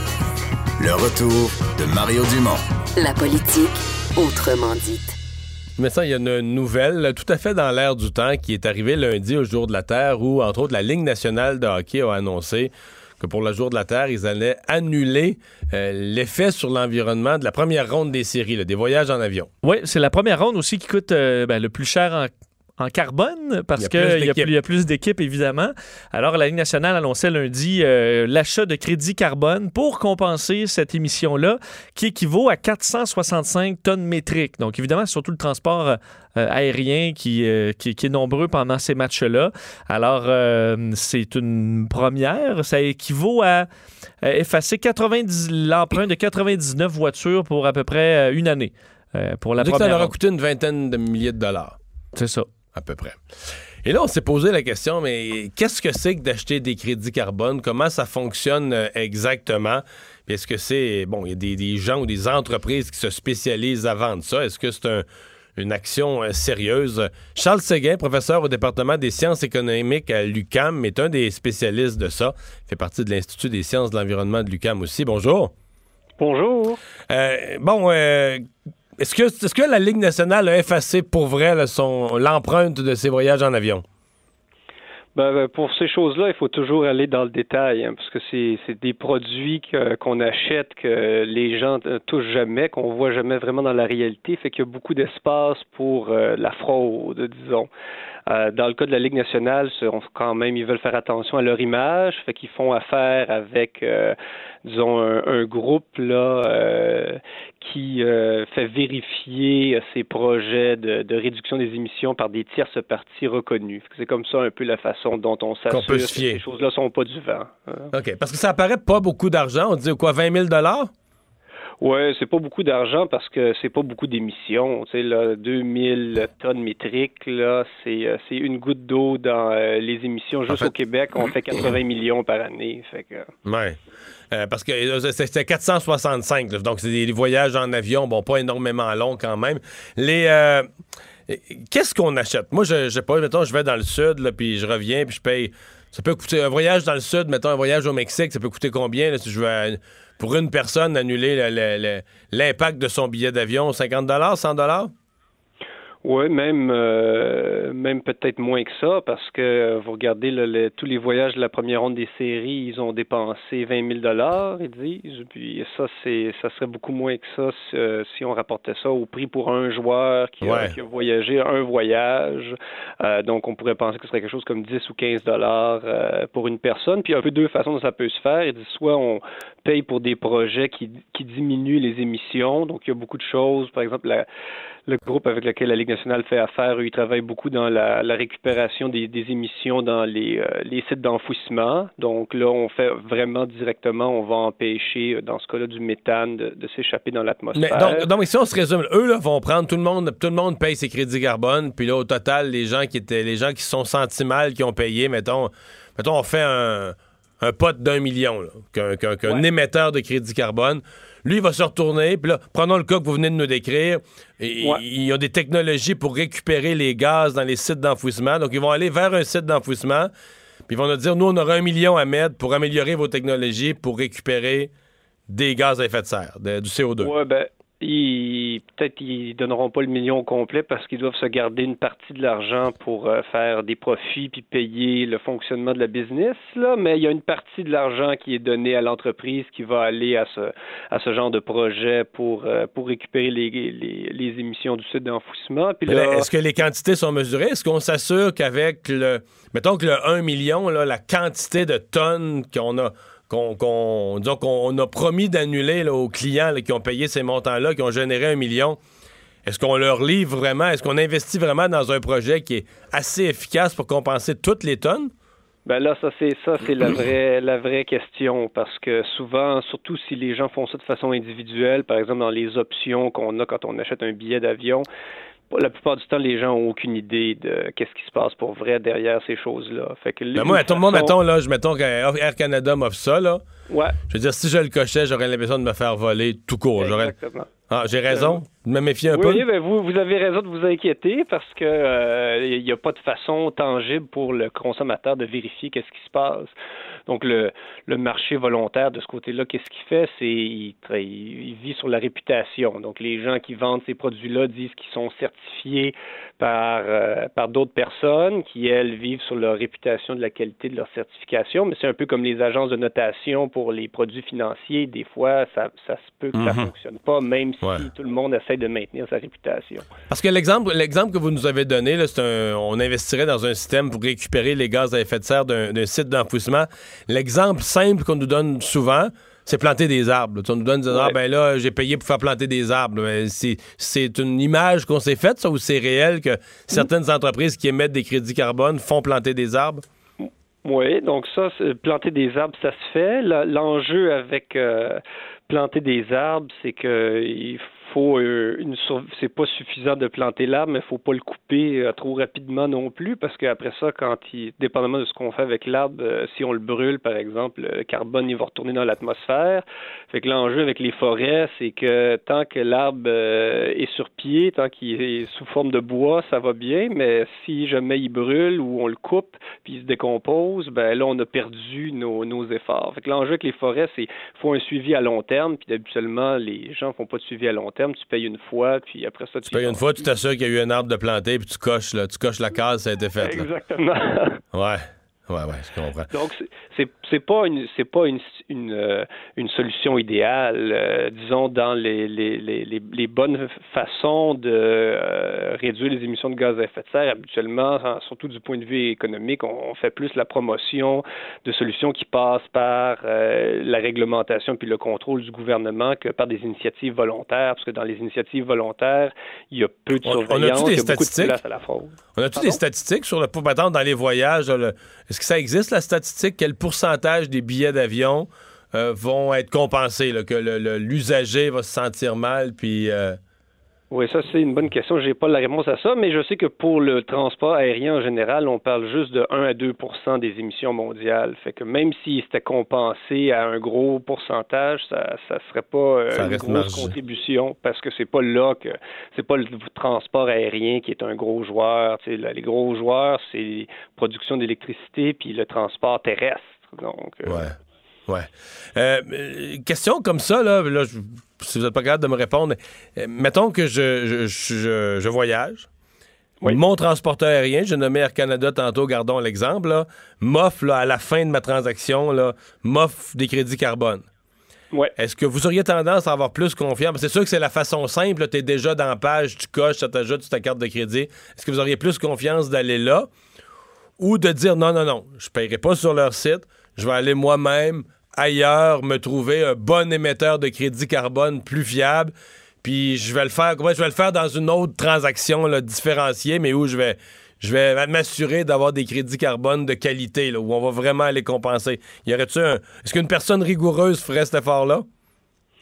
Ben euh, oui, une personne rigoureuse fait cet effort-là. Une chose peut-être plus simple que les gens peuvent faire, c'est juste vérifier euh, qui Air Canada dit qui certifie euh, ses crédits. Puis après ça, peut-être juste se renseigner sur cette sur cette euh, ce tiers-là qui certifie les crédits, voir si ça a l'air de quelqu'un de, de crédible. Tu sais, puis à ce moment-là, si on trouve que euh, la, la personne qui certifie les crédits d'Air Canada a l'air crédible, on peut les simplifier la vie puis les acheter sur le site. Mais moi, j'ai pas vérifié ça. Je sais pas s'ils sont crédibles ceux qui, qui certifient les crédits d'Air Canada. Est-ce que les entreprises qui, qui certifient ou qui émettent les crédits carbone, c'est des entreprises à but lucratif ou c'est des. OSB? OK. Ben, Donc- il y en a qui sont à but non lucratif, mais il y a beaucoup de, de, de buts lucratifs. Donc moi, je pourrais me partir demain matin une business où moi, je vends des crédits carbone. Donc, Ouais. euh, d'un côté, je me trouve des projets qui sont environnementalement euh, positifs, dans le sens qu'ils réduisent les effets du CO2, je développe des technologies, etc. De l'autre côté, je me revire puis je, vends mes crédits carbone. Oui, ça, c'est pour le marché qu'on appelle volontaire, c'est-à-dire c'est- les gens ont créé un produit de toute pièce parce qu'il y avait une demande, parce que souvent les gens se sentent mal de leurs émissions ou les compagnies veulent apparaître vertes. Donc, dans ce cas-là, n'importe qui peut euh, prétendre, entre guillemets, faire des, réductions d'émissions de, gaz à effet de serre puis bundler ça dans un crédit. Il y a une petite différence des fois qu'il y a des crédits, certains crédits qui sont reconnus par le gouvernement, par exemple au Québec, qui existent dans le cadre du, du marché du carbone québécois. Là, ça pourrait pas être n'importe qui qui dit moi je veux un crédit qui est reconnu par le gouvernement. Mais un crédit qui, est, qui vaut juste le papier sur lequel il est écrit, ça n'importe qui peut faire ça. Eh bien, ben, très éclairant. Merci beaucoup de nous avoir parlé. Charles plaisir. professeur au département des sciences économiques de l'UCAM. C'est quand même. euh, J'apprends des choses. Ouais, je trouve ça euh, très intéressant. Ouais, des affaires où je suis plus sceptique, des affaires où je comprends. Mais c'est que je regardais. t'as, t'as fait des recherches Ben, tout non, le temps que je parlais, là. C'est que tu me disais, euh, la, la Ligue nationale avait payé à peu près 20 000 Ouais. pour 465 tonnes. Mais c'est que tu peux magasiner? Donc, c'est pas tout le monde qui vend le même prix, ces crédits carbone. Ben non, ben pourquoi tu paierais plus cher? Fait que ça, paysan pour plus de crédits carbone, parce que pour ça que ça devient un peu difficile, parce qu'au Québec, par exemple, j'en ai trouvé deux là, qui le font. Il y a Planétaire ouais. et euh, compensation CO2.ca, où tu peux marquer un nombre de tonnes, puis ça te dit combien ça te coûte, puis c'est. Tu peux enlever ça de ton esprit. Et entre autres, sur euh, Planétaire, pour 465 tonnes, c'est 12 462 euh, canadiens. Donc, ça te coûte pour Mais La, effacer la Ligue ça. nationale, il aurait économisé. Ont payé 20 Ben, 000 US. là. Ben, exact. C'est pour ça qu'il aurait dû venir ici. Et compensation CO2.ca, mais c'est 10 200 219 pour effacer 465 tonnes. Franchement, Batman devrait euh, repartir des Nordiques et acheter ses crédits carbone au Québec. Ben, c'est pour ça que. Sauf que toi, tu peux te partir une business et dire, ben, moi, ça va être 8000 pièces. Ouais, Parce mais là, si mais à pas ce moment-là, c'est que là, faut que tu t'en revires de bord, puis les 465 tonnes, faut que tu sois capable de les éliminer pour 8000 8000 piastres. Faut que tu aies Oui. des projets. Mais à quel point tu as besoin d'être précis, euh, c'est un peu ça qui nous dit, c'est pas très clair. là. Non. Que ton. Mettons, mettons, planter un arbre, là, combien ça élimine? là? Vraiment, tu peux jouer. Hey, c'est- Surtout, est-ce que cet arbre-là aurait vraiment pas été planté? Sinon, euh, moi, c'est sûr que j'imagine une grande zone désertique. Toi, t'en mets pour 10 000. Ben, on c'est un 10 000 qui aurait jamais eu d'arbre là. Mais c'est plus compliqué que ça. Là. Au Québec, euh, c'est pas juste une immense zone où il n'y a rien. Puis Mais là, tu si ton un arbre meurt, là, si ton arbre meurt, là, quelqu'un qui t'avertit après, dire, il faudrait que tu rajoutes 50 cents parce que c'est un de tes arbres qui est mort. Non. non. Ou il y a un arbre à côté qui a poussé naturellement, puis là, il y a une gagnée dessus. Là. ouais. C'est encore Il pire. n'y a plus de lumière, là, le tien. Mais c'est ça qui est. euh, puis parce qu'il y, y a quand même beaucoup. Les technologies vertes, parce qu'on dit on investit. Bon, là, les arbres, c'est assez simple, un arbre qui pousse, mais les technologies vertes, il y a beaucoup de technologies très prometteuses. Donc, le jour où tu l'implantes, exemple, on va prendre l'exemple que le professeur Seguin nous donnait l'implantation d'un système pour récupérer les gaz d'un site d'enfouissement. Moi, je connais dans l'Est du Québec un projet du genre qui devait être un projet extraordinaire, qui le deviendra peut-être, mais qui a eu trois ans de retard dans la technologie, ça ne marche pas, ça donne pas les résultats, etc. Fait que là, toi, euh, Ton tu- empreinte est. eh, pas, ouais, y a rien, là. Y a là, rien tu fais la promesse aux gens. que C'est. euh, Il y a quelque chose là. Mais c'est- ça reste une bonne idée, c'est pour ça sur papier. Ah, bon c'est juste pour trouver une façon de rendre ça crédible et sécuritaire pour que les gens, parce que ça peut être des gros montants. là. Si tout le monde se met à effacer à gauche, à droite, ça peut être des, des Ah, les compagnies font ça pour leur image. Je voyais le Desjardins a effacé le- le- un congrès des coopératives, ils ont effacé les, les déplacements de tout leur monde. Ben, c'est pour ça. Ça peut devenir une, une industrie importante. Il va falloir baliser ça le plus possible là, pour s'assurer que tu n'es pas justement, toi, tu trouves une place de crédit carbone. Oh, oui, je te fasse ça, pas de problème. À suivre. On va, euh, on va s'arrêter un instant.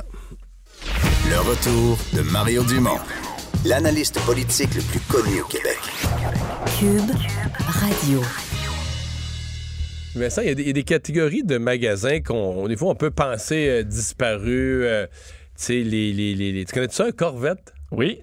Connais Oui. ça, avec un Ça fait longtemps que je suis pas allé là. là. Ouais. Mais il y en a un pas loin de mon chalet. Ah oui, bon.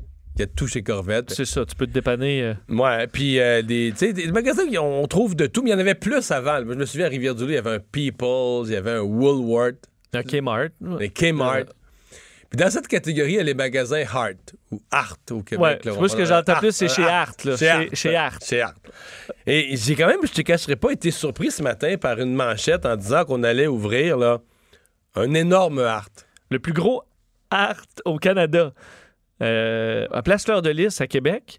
euh, un magasin de 50 000 pieds carrés, alors que tu t'imagines les, les, euh, c'est pas quelque chose qui est en croissance. Mais surtout Ben dans là, le commerce, dans le co- c'est tellement difficile le commerce de détail. euh, tu sais, les grands, ça tombe. et- On essaie de garder ceux-là ouverts. ouverts. Déjà, ça semble être un gros mandat, mais là, on est en.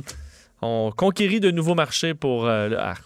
Euh, on va en parler tout de suite avec Jonathan Trudel, qui est vice-président exécutif et cofondateur de Trudel Alliance, mais qui est de, de Place Fleur de Lys, là, du centre commercial qui accueille le nouveau Art. Euh, bonjour, M. Trudel. Bonjour, M. Dumont, ça va bien? Oui, oui, vous avez foi là-dedans, Art? On a très confiance en le nouveau concept de Art qui va s'établir à Fleur de Lys là, à compter du 9 mai prochain. Mais vous comprenez notre questionnement? On se dit, tu sais, le commerce de détail, euh, il n'y a pas beaucoup de pas beaucoup de croissance. Là, il y a de la croissance. On dit des marchés très nichés, des produits très haut de gamme. On a l'impression qu'il n'y a plus d'avenir pour ça, le grand commerce, pour des, produits simples tous les jours, pas trop chers, avec de la, surface. On a l'impression que ça n'existera plus dans le commerce de détail, mais c'est pas, exact, là. Ouais, c'est- une très bonne réflexion à faire parce que le commerce de détail est en profonde euh, transformation. Par contre, nous, on croit qu'il y a encore place pour du commerce de détail, puis que ce n'est pas vrai que tout le commerce va se transférer en ligne. Puis il y a plusieurs grandes bannières qui ont su se renouveler à travers le temps, puis qui ont su renouveler leur offre, renouveler leur concept et qui vont très bien. Puis à Fleur de Lys, on en a quelques-unes euh, de ces grandes bannières-là, dont Sport Expert, Maxi, Walmart, qui sont des grands propriétaires, euh, qui sont des grands bailleurs dans, le domaine du commerce de détail. Puis les bannières sont très vivantes et ils vont très bien. Art, lui, arrive avec un nouveau concept. C'est quoi Euh, le nouveau là, concept, là? Le nouveau concept, en fait, j'entendais votre introduction tout à l'heure, puis c'est tout à fait vrai. On associe beaucoup à des magasins régionaux avec des qualités euh, plus accessibles. Mais le nouveau concept que Art vient développer à Fleur de Lys, c'est un concept de grande superficie. C'est 50 000 pieds carrés. C'est une bannière qu'il faut dire qui a été rachetée en 2015 par M. Paul Nassar, qui est le, président de Art et le chef de la direction. Cette bannière-là a été rachetée quand c'était un petit peu plus difficile dans son positionnement avec le commerce de détail, puis est en train de tout renouveler son offre. Et c'est un peu pour ça qu'on a réussi à obtenir euh, une très belle collaboration avec eux pour faire la plus grosse succursale de Art au Canada à Fleur de Lys. Art va arriver vraiment avec un concept qui est beaucoup plus axé sur les jeunes familles, un concept qui amène euh, une offre bonifiée de produits en termes de qualité, une structure de prix qui vont être beaucoup plus bas. Puis Art veut vraiment lancer une ligne de produits pour toute la maison, donc ça va être beaucoup plus axé sur l'expérience de magasinage, l'expérience client, mais une offre de produits et d'ameublement, d'électroménager, de décoration, de literie qui va compétitionner avec les meilleures marques, mais avec une structure de prix beaucoup plus accessible pour tout le monde. Fait que dans cette optique-là, moi, c'est sûr qu'en tant que propriétaire de Fleur de Lys, En d'autres termes, on va 50 s'adresser à un jeune couple qui partent en appartement ensemble ou achètent une première maison, puis on, les finances sont serrées par la nouvelle hypothèque. On veut arranger ça, décorer ça, euh, placer ça pas trop cher. On va chez Art. On fait une razzia On- chez Art. C'est un peu on ça le concept. On peut s'en aller à Fleur de Lys parce qu'on a plusieurs autres boutiques, pas juste le Art. Oui. Mais, mais le Art en tant que tel, avec sa nouvelle offre, vient vraiment y aller avec une multitude d'articles ménagers, d'ameublements, d'accessoires, euh, puis d'électroménagers aussi et d'électronique. Fait que quelqu'un pourrait arriver, puis dans son concept d'expérience client, voir des décors en place dans les succursales, puis lui donner des possibilités de pouvoir meubler un appartement ou une maison au complet, au même endroit, avec les mêmes produits qui sont accessibles dans d'autres grandes chaînes, mais sur une structure de prix beaucoup plus basse qu'ailleurs. Dans ce concept-là, je pense que le, le but de l'exercice de Hart, la réflexion a été faite en profondeur. Ils ont trouvé une façon d'offrir la même qualité qu'ailleurs, mais en coupant des intermédiaires dans la chaîne d'alimentation, arrivent avec une structure de prix beaucoup plus basse, puis réunissent l'ensemble de ces produits-là tout au même endroit. Donc, ça devient vraiment une destination pour le client qui peut voir dans, à travers l'expérience puis se procurer tout ce qu'il a de besoin dans cette succursale-là. Pour nous, en tant que propriétaires de- du centre d'achat, on croit en ce concept-là, puis on pense que sous cette formule-là, c'est une offre euh, commerciale qui est renouvelée, qui est beaucoup plus accessible, puis qui est beaucoup plus complète pour le consommateur. Euh, Dernière question. mais, euh, cette fois-ci, je sors de Hart, là, mais je parle de- de- du propriétaire de, de centre commercial. Est-ce que, je sais qu'il y a des grands centres commerciaux, pour en connaître, qui vivent avec des, des pieds carrés de plancher importants. J'en ai un en tête qui a eu tout l'espace du Target. Ça fait quoi, deux, trois ans là, que Target, ça vire à l'envers au Canada? C'est pas rempli. parce que euh, le pied carré de plancher, c'est plus ce que c'était. Même des centres d'achat bien situés en banlieue, c'est plus ce que c'était. Euh, les gens achètent en ligne. Euh, Êtes-vous inquiet? Est-ce que vous pensez que le centre commercial a encore un avenir? C'est une très bonne question. Le modèle des centres commerciaux que l'on connaît actuellement a été développé dans les années 60. Ça a très bien fonctionné à une certaine époque où les gens se déplaçaient en voiture puis il n'y avait pas de commerce électronique. Donc, le centre d'achat devenait un lieu de rassemblement et un lieu de, de commerce pour s'alimenter en produits. Le commerce électronique change la donnée, vous avez raison. Mais le centre d'achat, l'endroit de rassemblement, l'endroit pour venir se procurer puis consommer, a encore une, une place puis une raison d'être dans le marché, mais plus sous la forme qu'on la connaît. Donc, les centres d'achat un, peu plus de mal- un peu plus de restauration, un peu plus de, de, de- de lieux de vie pour amener le monde? Tout à fait. Il faut vraiment venir bonifier les usages qu'on peut joindre à la galerie commerciale, créer beaucoup plus d'expérience, mais créer au- beaucoup plus aussi euh, de multi-usages de gens qui ne fréquenteraient pas le centre commercial pour l'usage commercial, mais qui pourraient le fréquenter pour un, un travail, pour résider à cet endroit-là, dans ce quartier-là, pour venir se divertir, pour venir se restaurer. Donc, on vient intégrer un milieu de vie qui est dynamique, qui est animé, qui fait que les gens peuvent se rassembler, peu importe la raison pourquoi ils ont besoin d'être là, mais ils peuvent être là.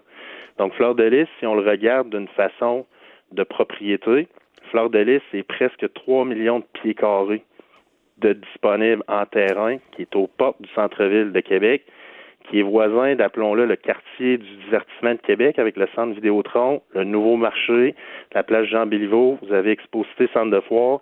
Donc, si, si vous regardez de façon très, très, très macro sur une carte de la ville de Québec, puis vous tracez un rond alentour de Fleur de Lys puis du centre Vidéotron, ce rond-là est aussi gros que le quartier Limoilou. Il est aussi gros que le quartier Saint-Roch, il est aussi gros que le quartier Saint-Sauveur, puis il est aussi gros aussi que le quartier Vanier. Donc, nous, on croit que notre site, il ne faut pas le voir comme un vieux centre d'achat à rénover. Il faut le voir comme étant une possibilité de changer le visage urbain de la ville de Québec puis de créer un quartier qui va traverser le temps qui n'existe pas à l'heure aujourd'hui. Donc, c'est ça, ça qu'on appelle de la, de la vision. Euh, on doit vous laisser. Merci beaucoup d'avoir été avec nous, M. Trudel. Merci, c'est très gentil. Au revoir.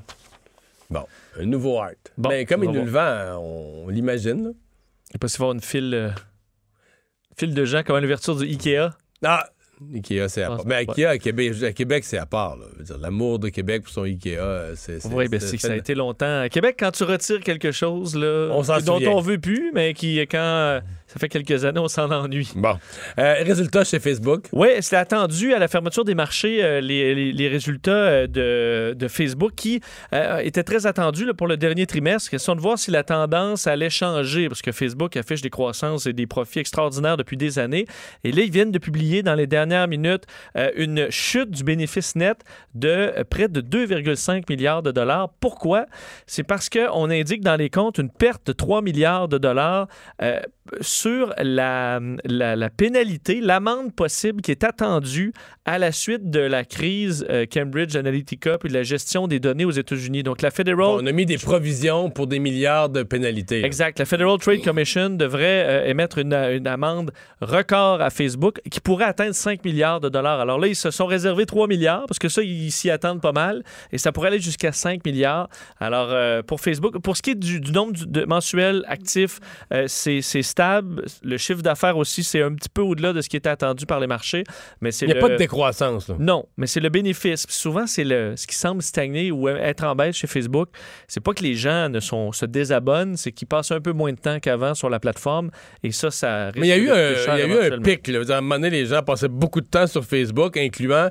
Ils jouaient à des jeux dans Facebook. Oui. Ça, ben, écoute, moi, je suis pas sur Facebook, mais j'ai l'impression que ça a diminué. C'est en baisse. euh, C'est en baisse importante. Fait le temps passé sur Facebook, sur les ordinateurs, là, donc euh, ça, c'est en grande baisse, compensé un peu par l'utilisation des mobiles, mais c'est beaucoup Instagram là, qui sauve euh, euh, Facebook. On n'a pas les chiffres d'Instagram, par contre, parce que ça, c'est la partie qui, qui n'est pas publique, mais pour Facebook, c'est euh, c'est des temps un petit peu plus difficiles, mais ça va quand même très bien. Euh, à la cathédrale Notre-Dame de Paris, on a euh, quoi, contourné des règles bureaucratiques habituelles pour accélérer les travaux? Oui, ça soulève un débat en France. Euh, Est-ce qu'on doit éliminer certaines réglementations à la construction pour pouvoir aller plus vite dans le code de Notre-Dame de Paris? On sait qu'on s'est donné un échéancier de cinq ans seulement pour reconstruire. D'habitude, il n'y a pas beaucoup de règlements et de bureaucratie en France. Pour une cathédrale, imagine à quel point ça peut être compliqué. Donc, pour éviter d'avoir ces boulets-là, on veut, et le, le- le- le- bon, euh, le Conseil des ministres euh, travaille sur un projet de loi pour permettre au gouvernement de passer outre plusieurs obligations en matière de marché public, des lois de la protection du patrimoine. Euh, question d'aller plus vite. C'est dénoncé, par contre, par plusieurs, dont, entre autres, l'ex-ministre François Mitterrand, qui, qui lui... L'ex-président. L'ex-président, qui dit, bon, en gros... le- le- le- on ne peut pas trop tourner les coins ronds là, là-dedans et s'affranchir des règles du marché public. Et plusieurs experts disent aussi, attention, faut faire attention à, j'ai aimé le terme, les star architectes. Donc, des vedettes de l'architecture qui veulent refaire avec peut-être euh, des nouvelles techniques rapides ou tout ça, c'est qui pourrait écraser de qui t'a 805. François? François Mitterrand. Il n'est pas décédé, M. Mitterrand? Ben, ça peut être l'ex- c'est peut-être pour ça que c'est l'ex-ministre. Ah, c'est un autre. Ça doit être un autre. Le ministre Mitterrand. Donc, OK, OK, OK, je peut-être, euh, je me disais, ouais. peut-être méprise. Qu'est-ce qu'on vient de dire là? là? Qu'est-ce qu'on vient de dire là? Donc, c'était effectivement l'ex-ministre, c'était pas François Mitterrand, l'ancien 20 ans, là. président. Donc, euh, qui lui, euh, bon, disait. alors, il y, a- il y a un débat. Est-ce qu'on doit tourner les coins ronds pour aller vite? Ou est-ce qu'on doit vraiment refaire à l'identique et prendre son temps? Ben, ça sera à Mais- voir. Parce que cinq ans, il va falloir quand même y aller vite. Là. Ben, pff, moi, je te dis, moi, j'y crois pas, là. Moi, je pense que c'est un. C'est un élan, là, tu sais. C'est comme une façon de dire on se laisse pas abattre, là. Je sais pas qu'il y aura rien de fait. Peut-être qu'on peut faire, peut-être qu'on peut faire une façade, on peut faire quelque chose en façade. Un peu comme aux Olympiques là, de Montréal. donc, pas de toi. Mais Ouais, mais pas tout fini, là. Écoute, finir un chantier, ça, me- serait un exploit. Remarque, euh, tu sais, si tu fais sauter les règles de la bureaucratie, il y a peut-être rien d'impossible, mais. Donc, ça, pas serait, fait. ça serait un exploit. Le retour de Mario Dumont, l'analyste politique le plus connu au Québec. Cube Radio. Autrement dit. Et deux septièmes matchs hier soir, un septième match ce soir. Dave Morissette, salut. Allô, Mario, allô, Vincent. Ouais, c'est jamais pareil un septième match. hein. C'est c'est quelque chose d'unique euh, dans, dans le sport. Dans n'importe quel sport, Marc, quand les séries arrivent au match ultime, il y a un dramatique assez dur à, à comparer. Oui, puis c'est. Non, mais c'est le match.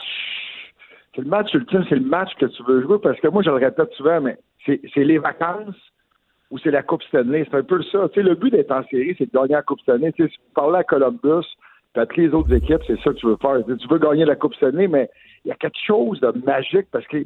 Il y, a, les vacances aussi. C'est fini, c'est fini. Pas de, il n'y a pas une, une autre semaine de préparation. Puis quel, honnêtement, là, ça fait longtemps, Mario, que je travaille sur les séries. Ça fait longtemps, ça fait plus, plus de 10 ans, puis c'est la première année, puis j'en parlais avec les gars autour de moi, ça fait 30 ans qu'ils travaillent, qui ont participé aux séries. J'étais avec Mike Bossy hier, puis il n'y a personne qui comprend ce qui se passe présentement. Il y a tellement de belles surprises. Et si on parle du match hier, Vegas Sharks, ça, dis-moi pas, Mario, que tu as déjà vu ça. Non.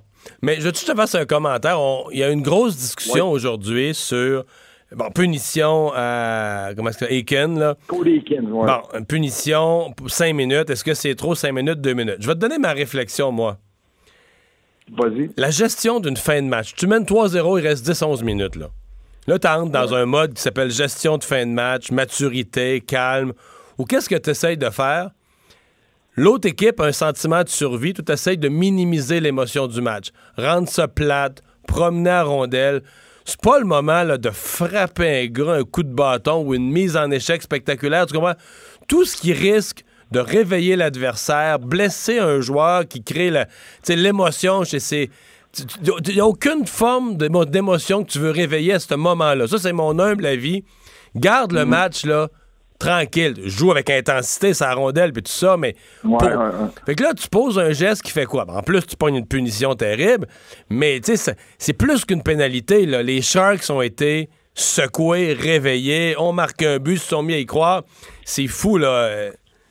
Ben, ben, la, la preuve, Mario, juste pour te donner raison, je ne suis pas tout à fait en accord avec toi, mais, mais je comprends ce que tu vois avec ça. C'est que tu es en fin de match. Il, restait 10 minutes au match. Il reste 10 minutes au match. Tu gagnes 3-0. Et euh, la pénalité Aikens est arrivée sur le pour moi, là, je, je vais être honnête, il n'y a personne qui peut voir Joe Pavelski. C'est regrettable. Je pense que tout le monde a arrêté de respirer pendant cinq minutes. On savait pas ce qui se passait. Tu veux pas voir un gars aussi important, capitaine de l'équipe, sur le dos. Mais en même temps, il faut comprendre que c'est un jeu qui se fait à chaque mise en jeu. Le Cody Ekin, là, je suis pas le gars le plus puni de la Ligue nationale. Puis c'est un jeu de base, là. Des luttes au sac de mise en jeu, il va toujours en avoir. Regardez le prochain match, Patrick Ouais. Bergeron, là. Non, mais, mais je comprends, mais OK, il tombe, on lui donne un 2, puis tu sais, Mario, aujourd'hui, là, j'ai parlé à un gars des Sharks, puis j'ai parlé à un gars de Vegas. J'ai- fait que euh, d'un côté, la pénalité méritée, puis de l'autre, personne comprend, là, c'est jamais vu. Mais ce qui est arrivé, regarde, les arbitres, là, regarde, je sais pas si on va aller là, mais ça arrive vite. En plus, c'est deux Québécois qui étaient là, mais, ça arrive vite. On décide, on se rassemble, on donne un cinq minutes, mais tu as quand même accordé du côté des Golden Knights qui venaient 3-0 avec 10 minutes à jouer. On donne un 5 minutes et 15, mérité, pas mérité. On accorde 4 buts. Puis, le, le- le- tu sais, la vie est bien faite parce que Jonathan Marchessault marque, il reste quand même tu sais, 40 secondes au match, c'est 4-4. tu sais. On l'envoie en prolongation. On est quand même bien tiré. Oui, qu'il l'envoie en prolongation et malheureusement, c'est Goudreau qui a marqué, mais tu donnes quatre buts. Puis, tu sais, Mario, je vais te donner raison sur une chose, c'est que ça l'a motivé, stimulé les Sharks de San Jose. Ce que personne ne parle aujourd'hui, c'est que Joe Thornton, je te donne un Joe Thornton est arrivé au banc, puis il a dit les boys, un avantage numérique de cinq minutes, on va le gagner, puis on marque, on marque trois buts. Il voulait pas en marquer quatre, il voulait en marquer trois pour Joe Pavelski. Il dit let's do it for Joe. Fait qu'on s'est, on s'est Mais c'est ça que j'appelle réveiller l'émotion. C'est ça que j'appelle réveiller Ben un oui, dragon. ben oui, Mais ça, c'est ce que tu veux pas. Tu veux Ouais. pas faire ça quand tu mènes, là? Non, non, mais t'as raison, tu peux pas. Un peu ce qu'Ovechkin a fait l'autre jour avec les Caps de Washington. Moi, je t'ai dit, moi, Ovechkin, je veux jouer avec Ovechkin. Je veux aller à la guerre avec. Mais ça aurait pris un coach, ça aurait pris un coéquipier. Mais tu sais, c'est- Ovechkin qui coach en passant, là. Euh, mais ça aurait pris quelqu'un qui dit, hey, Ovi, arrête, là, on mène 2-1, c'est pas terminé. Il va pas marquer le banc faire la poule en avant du banc.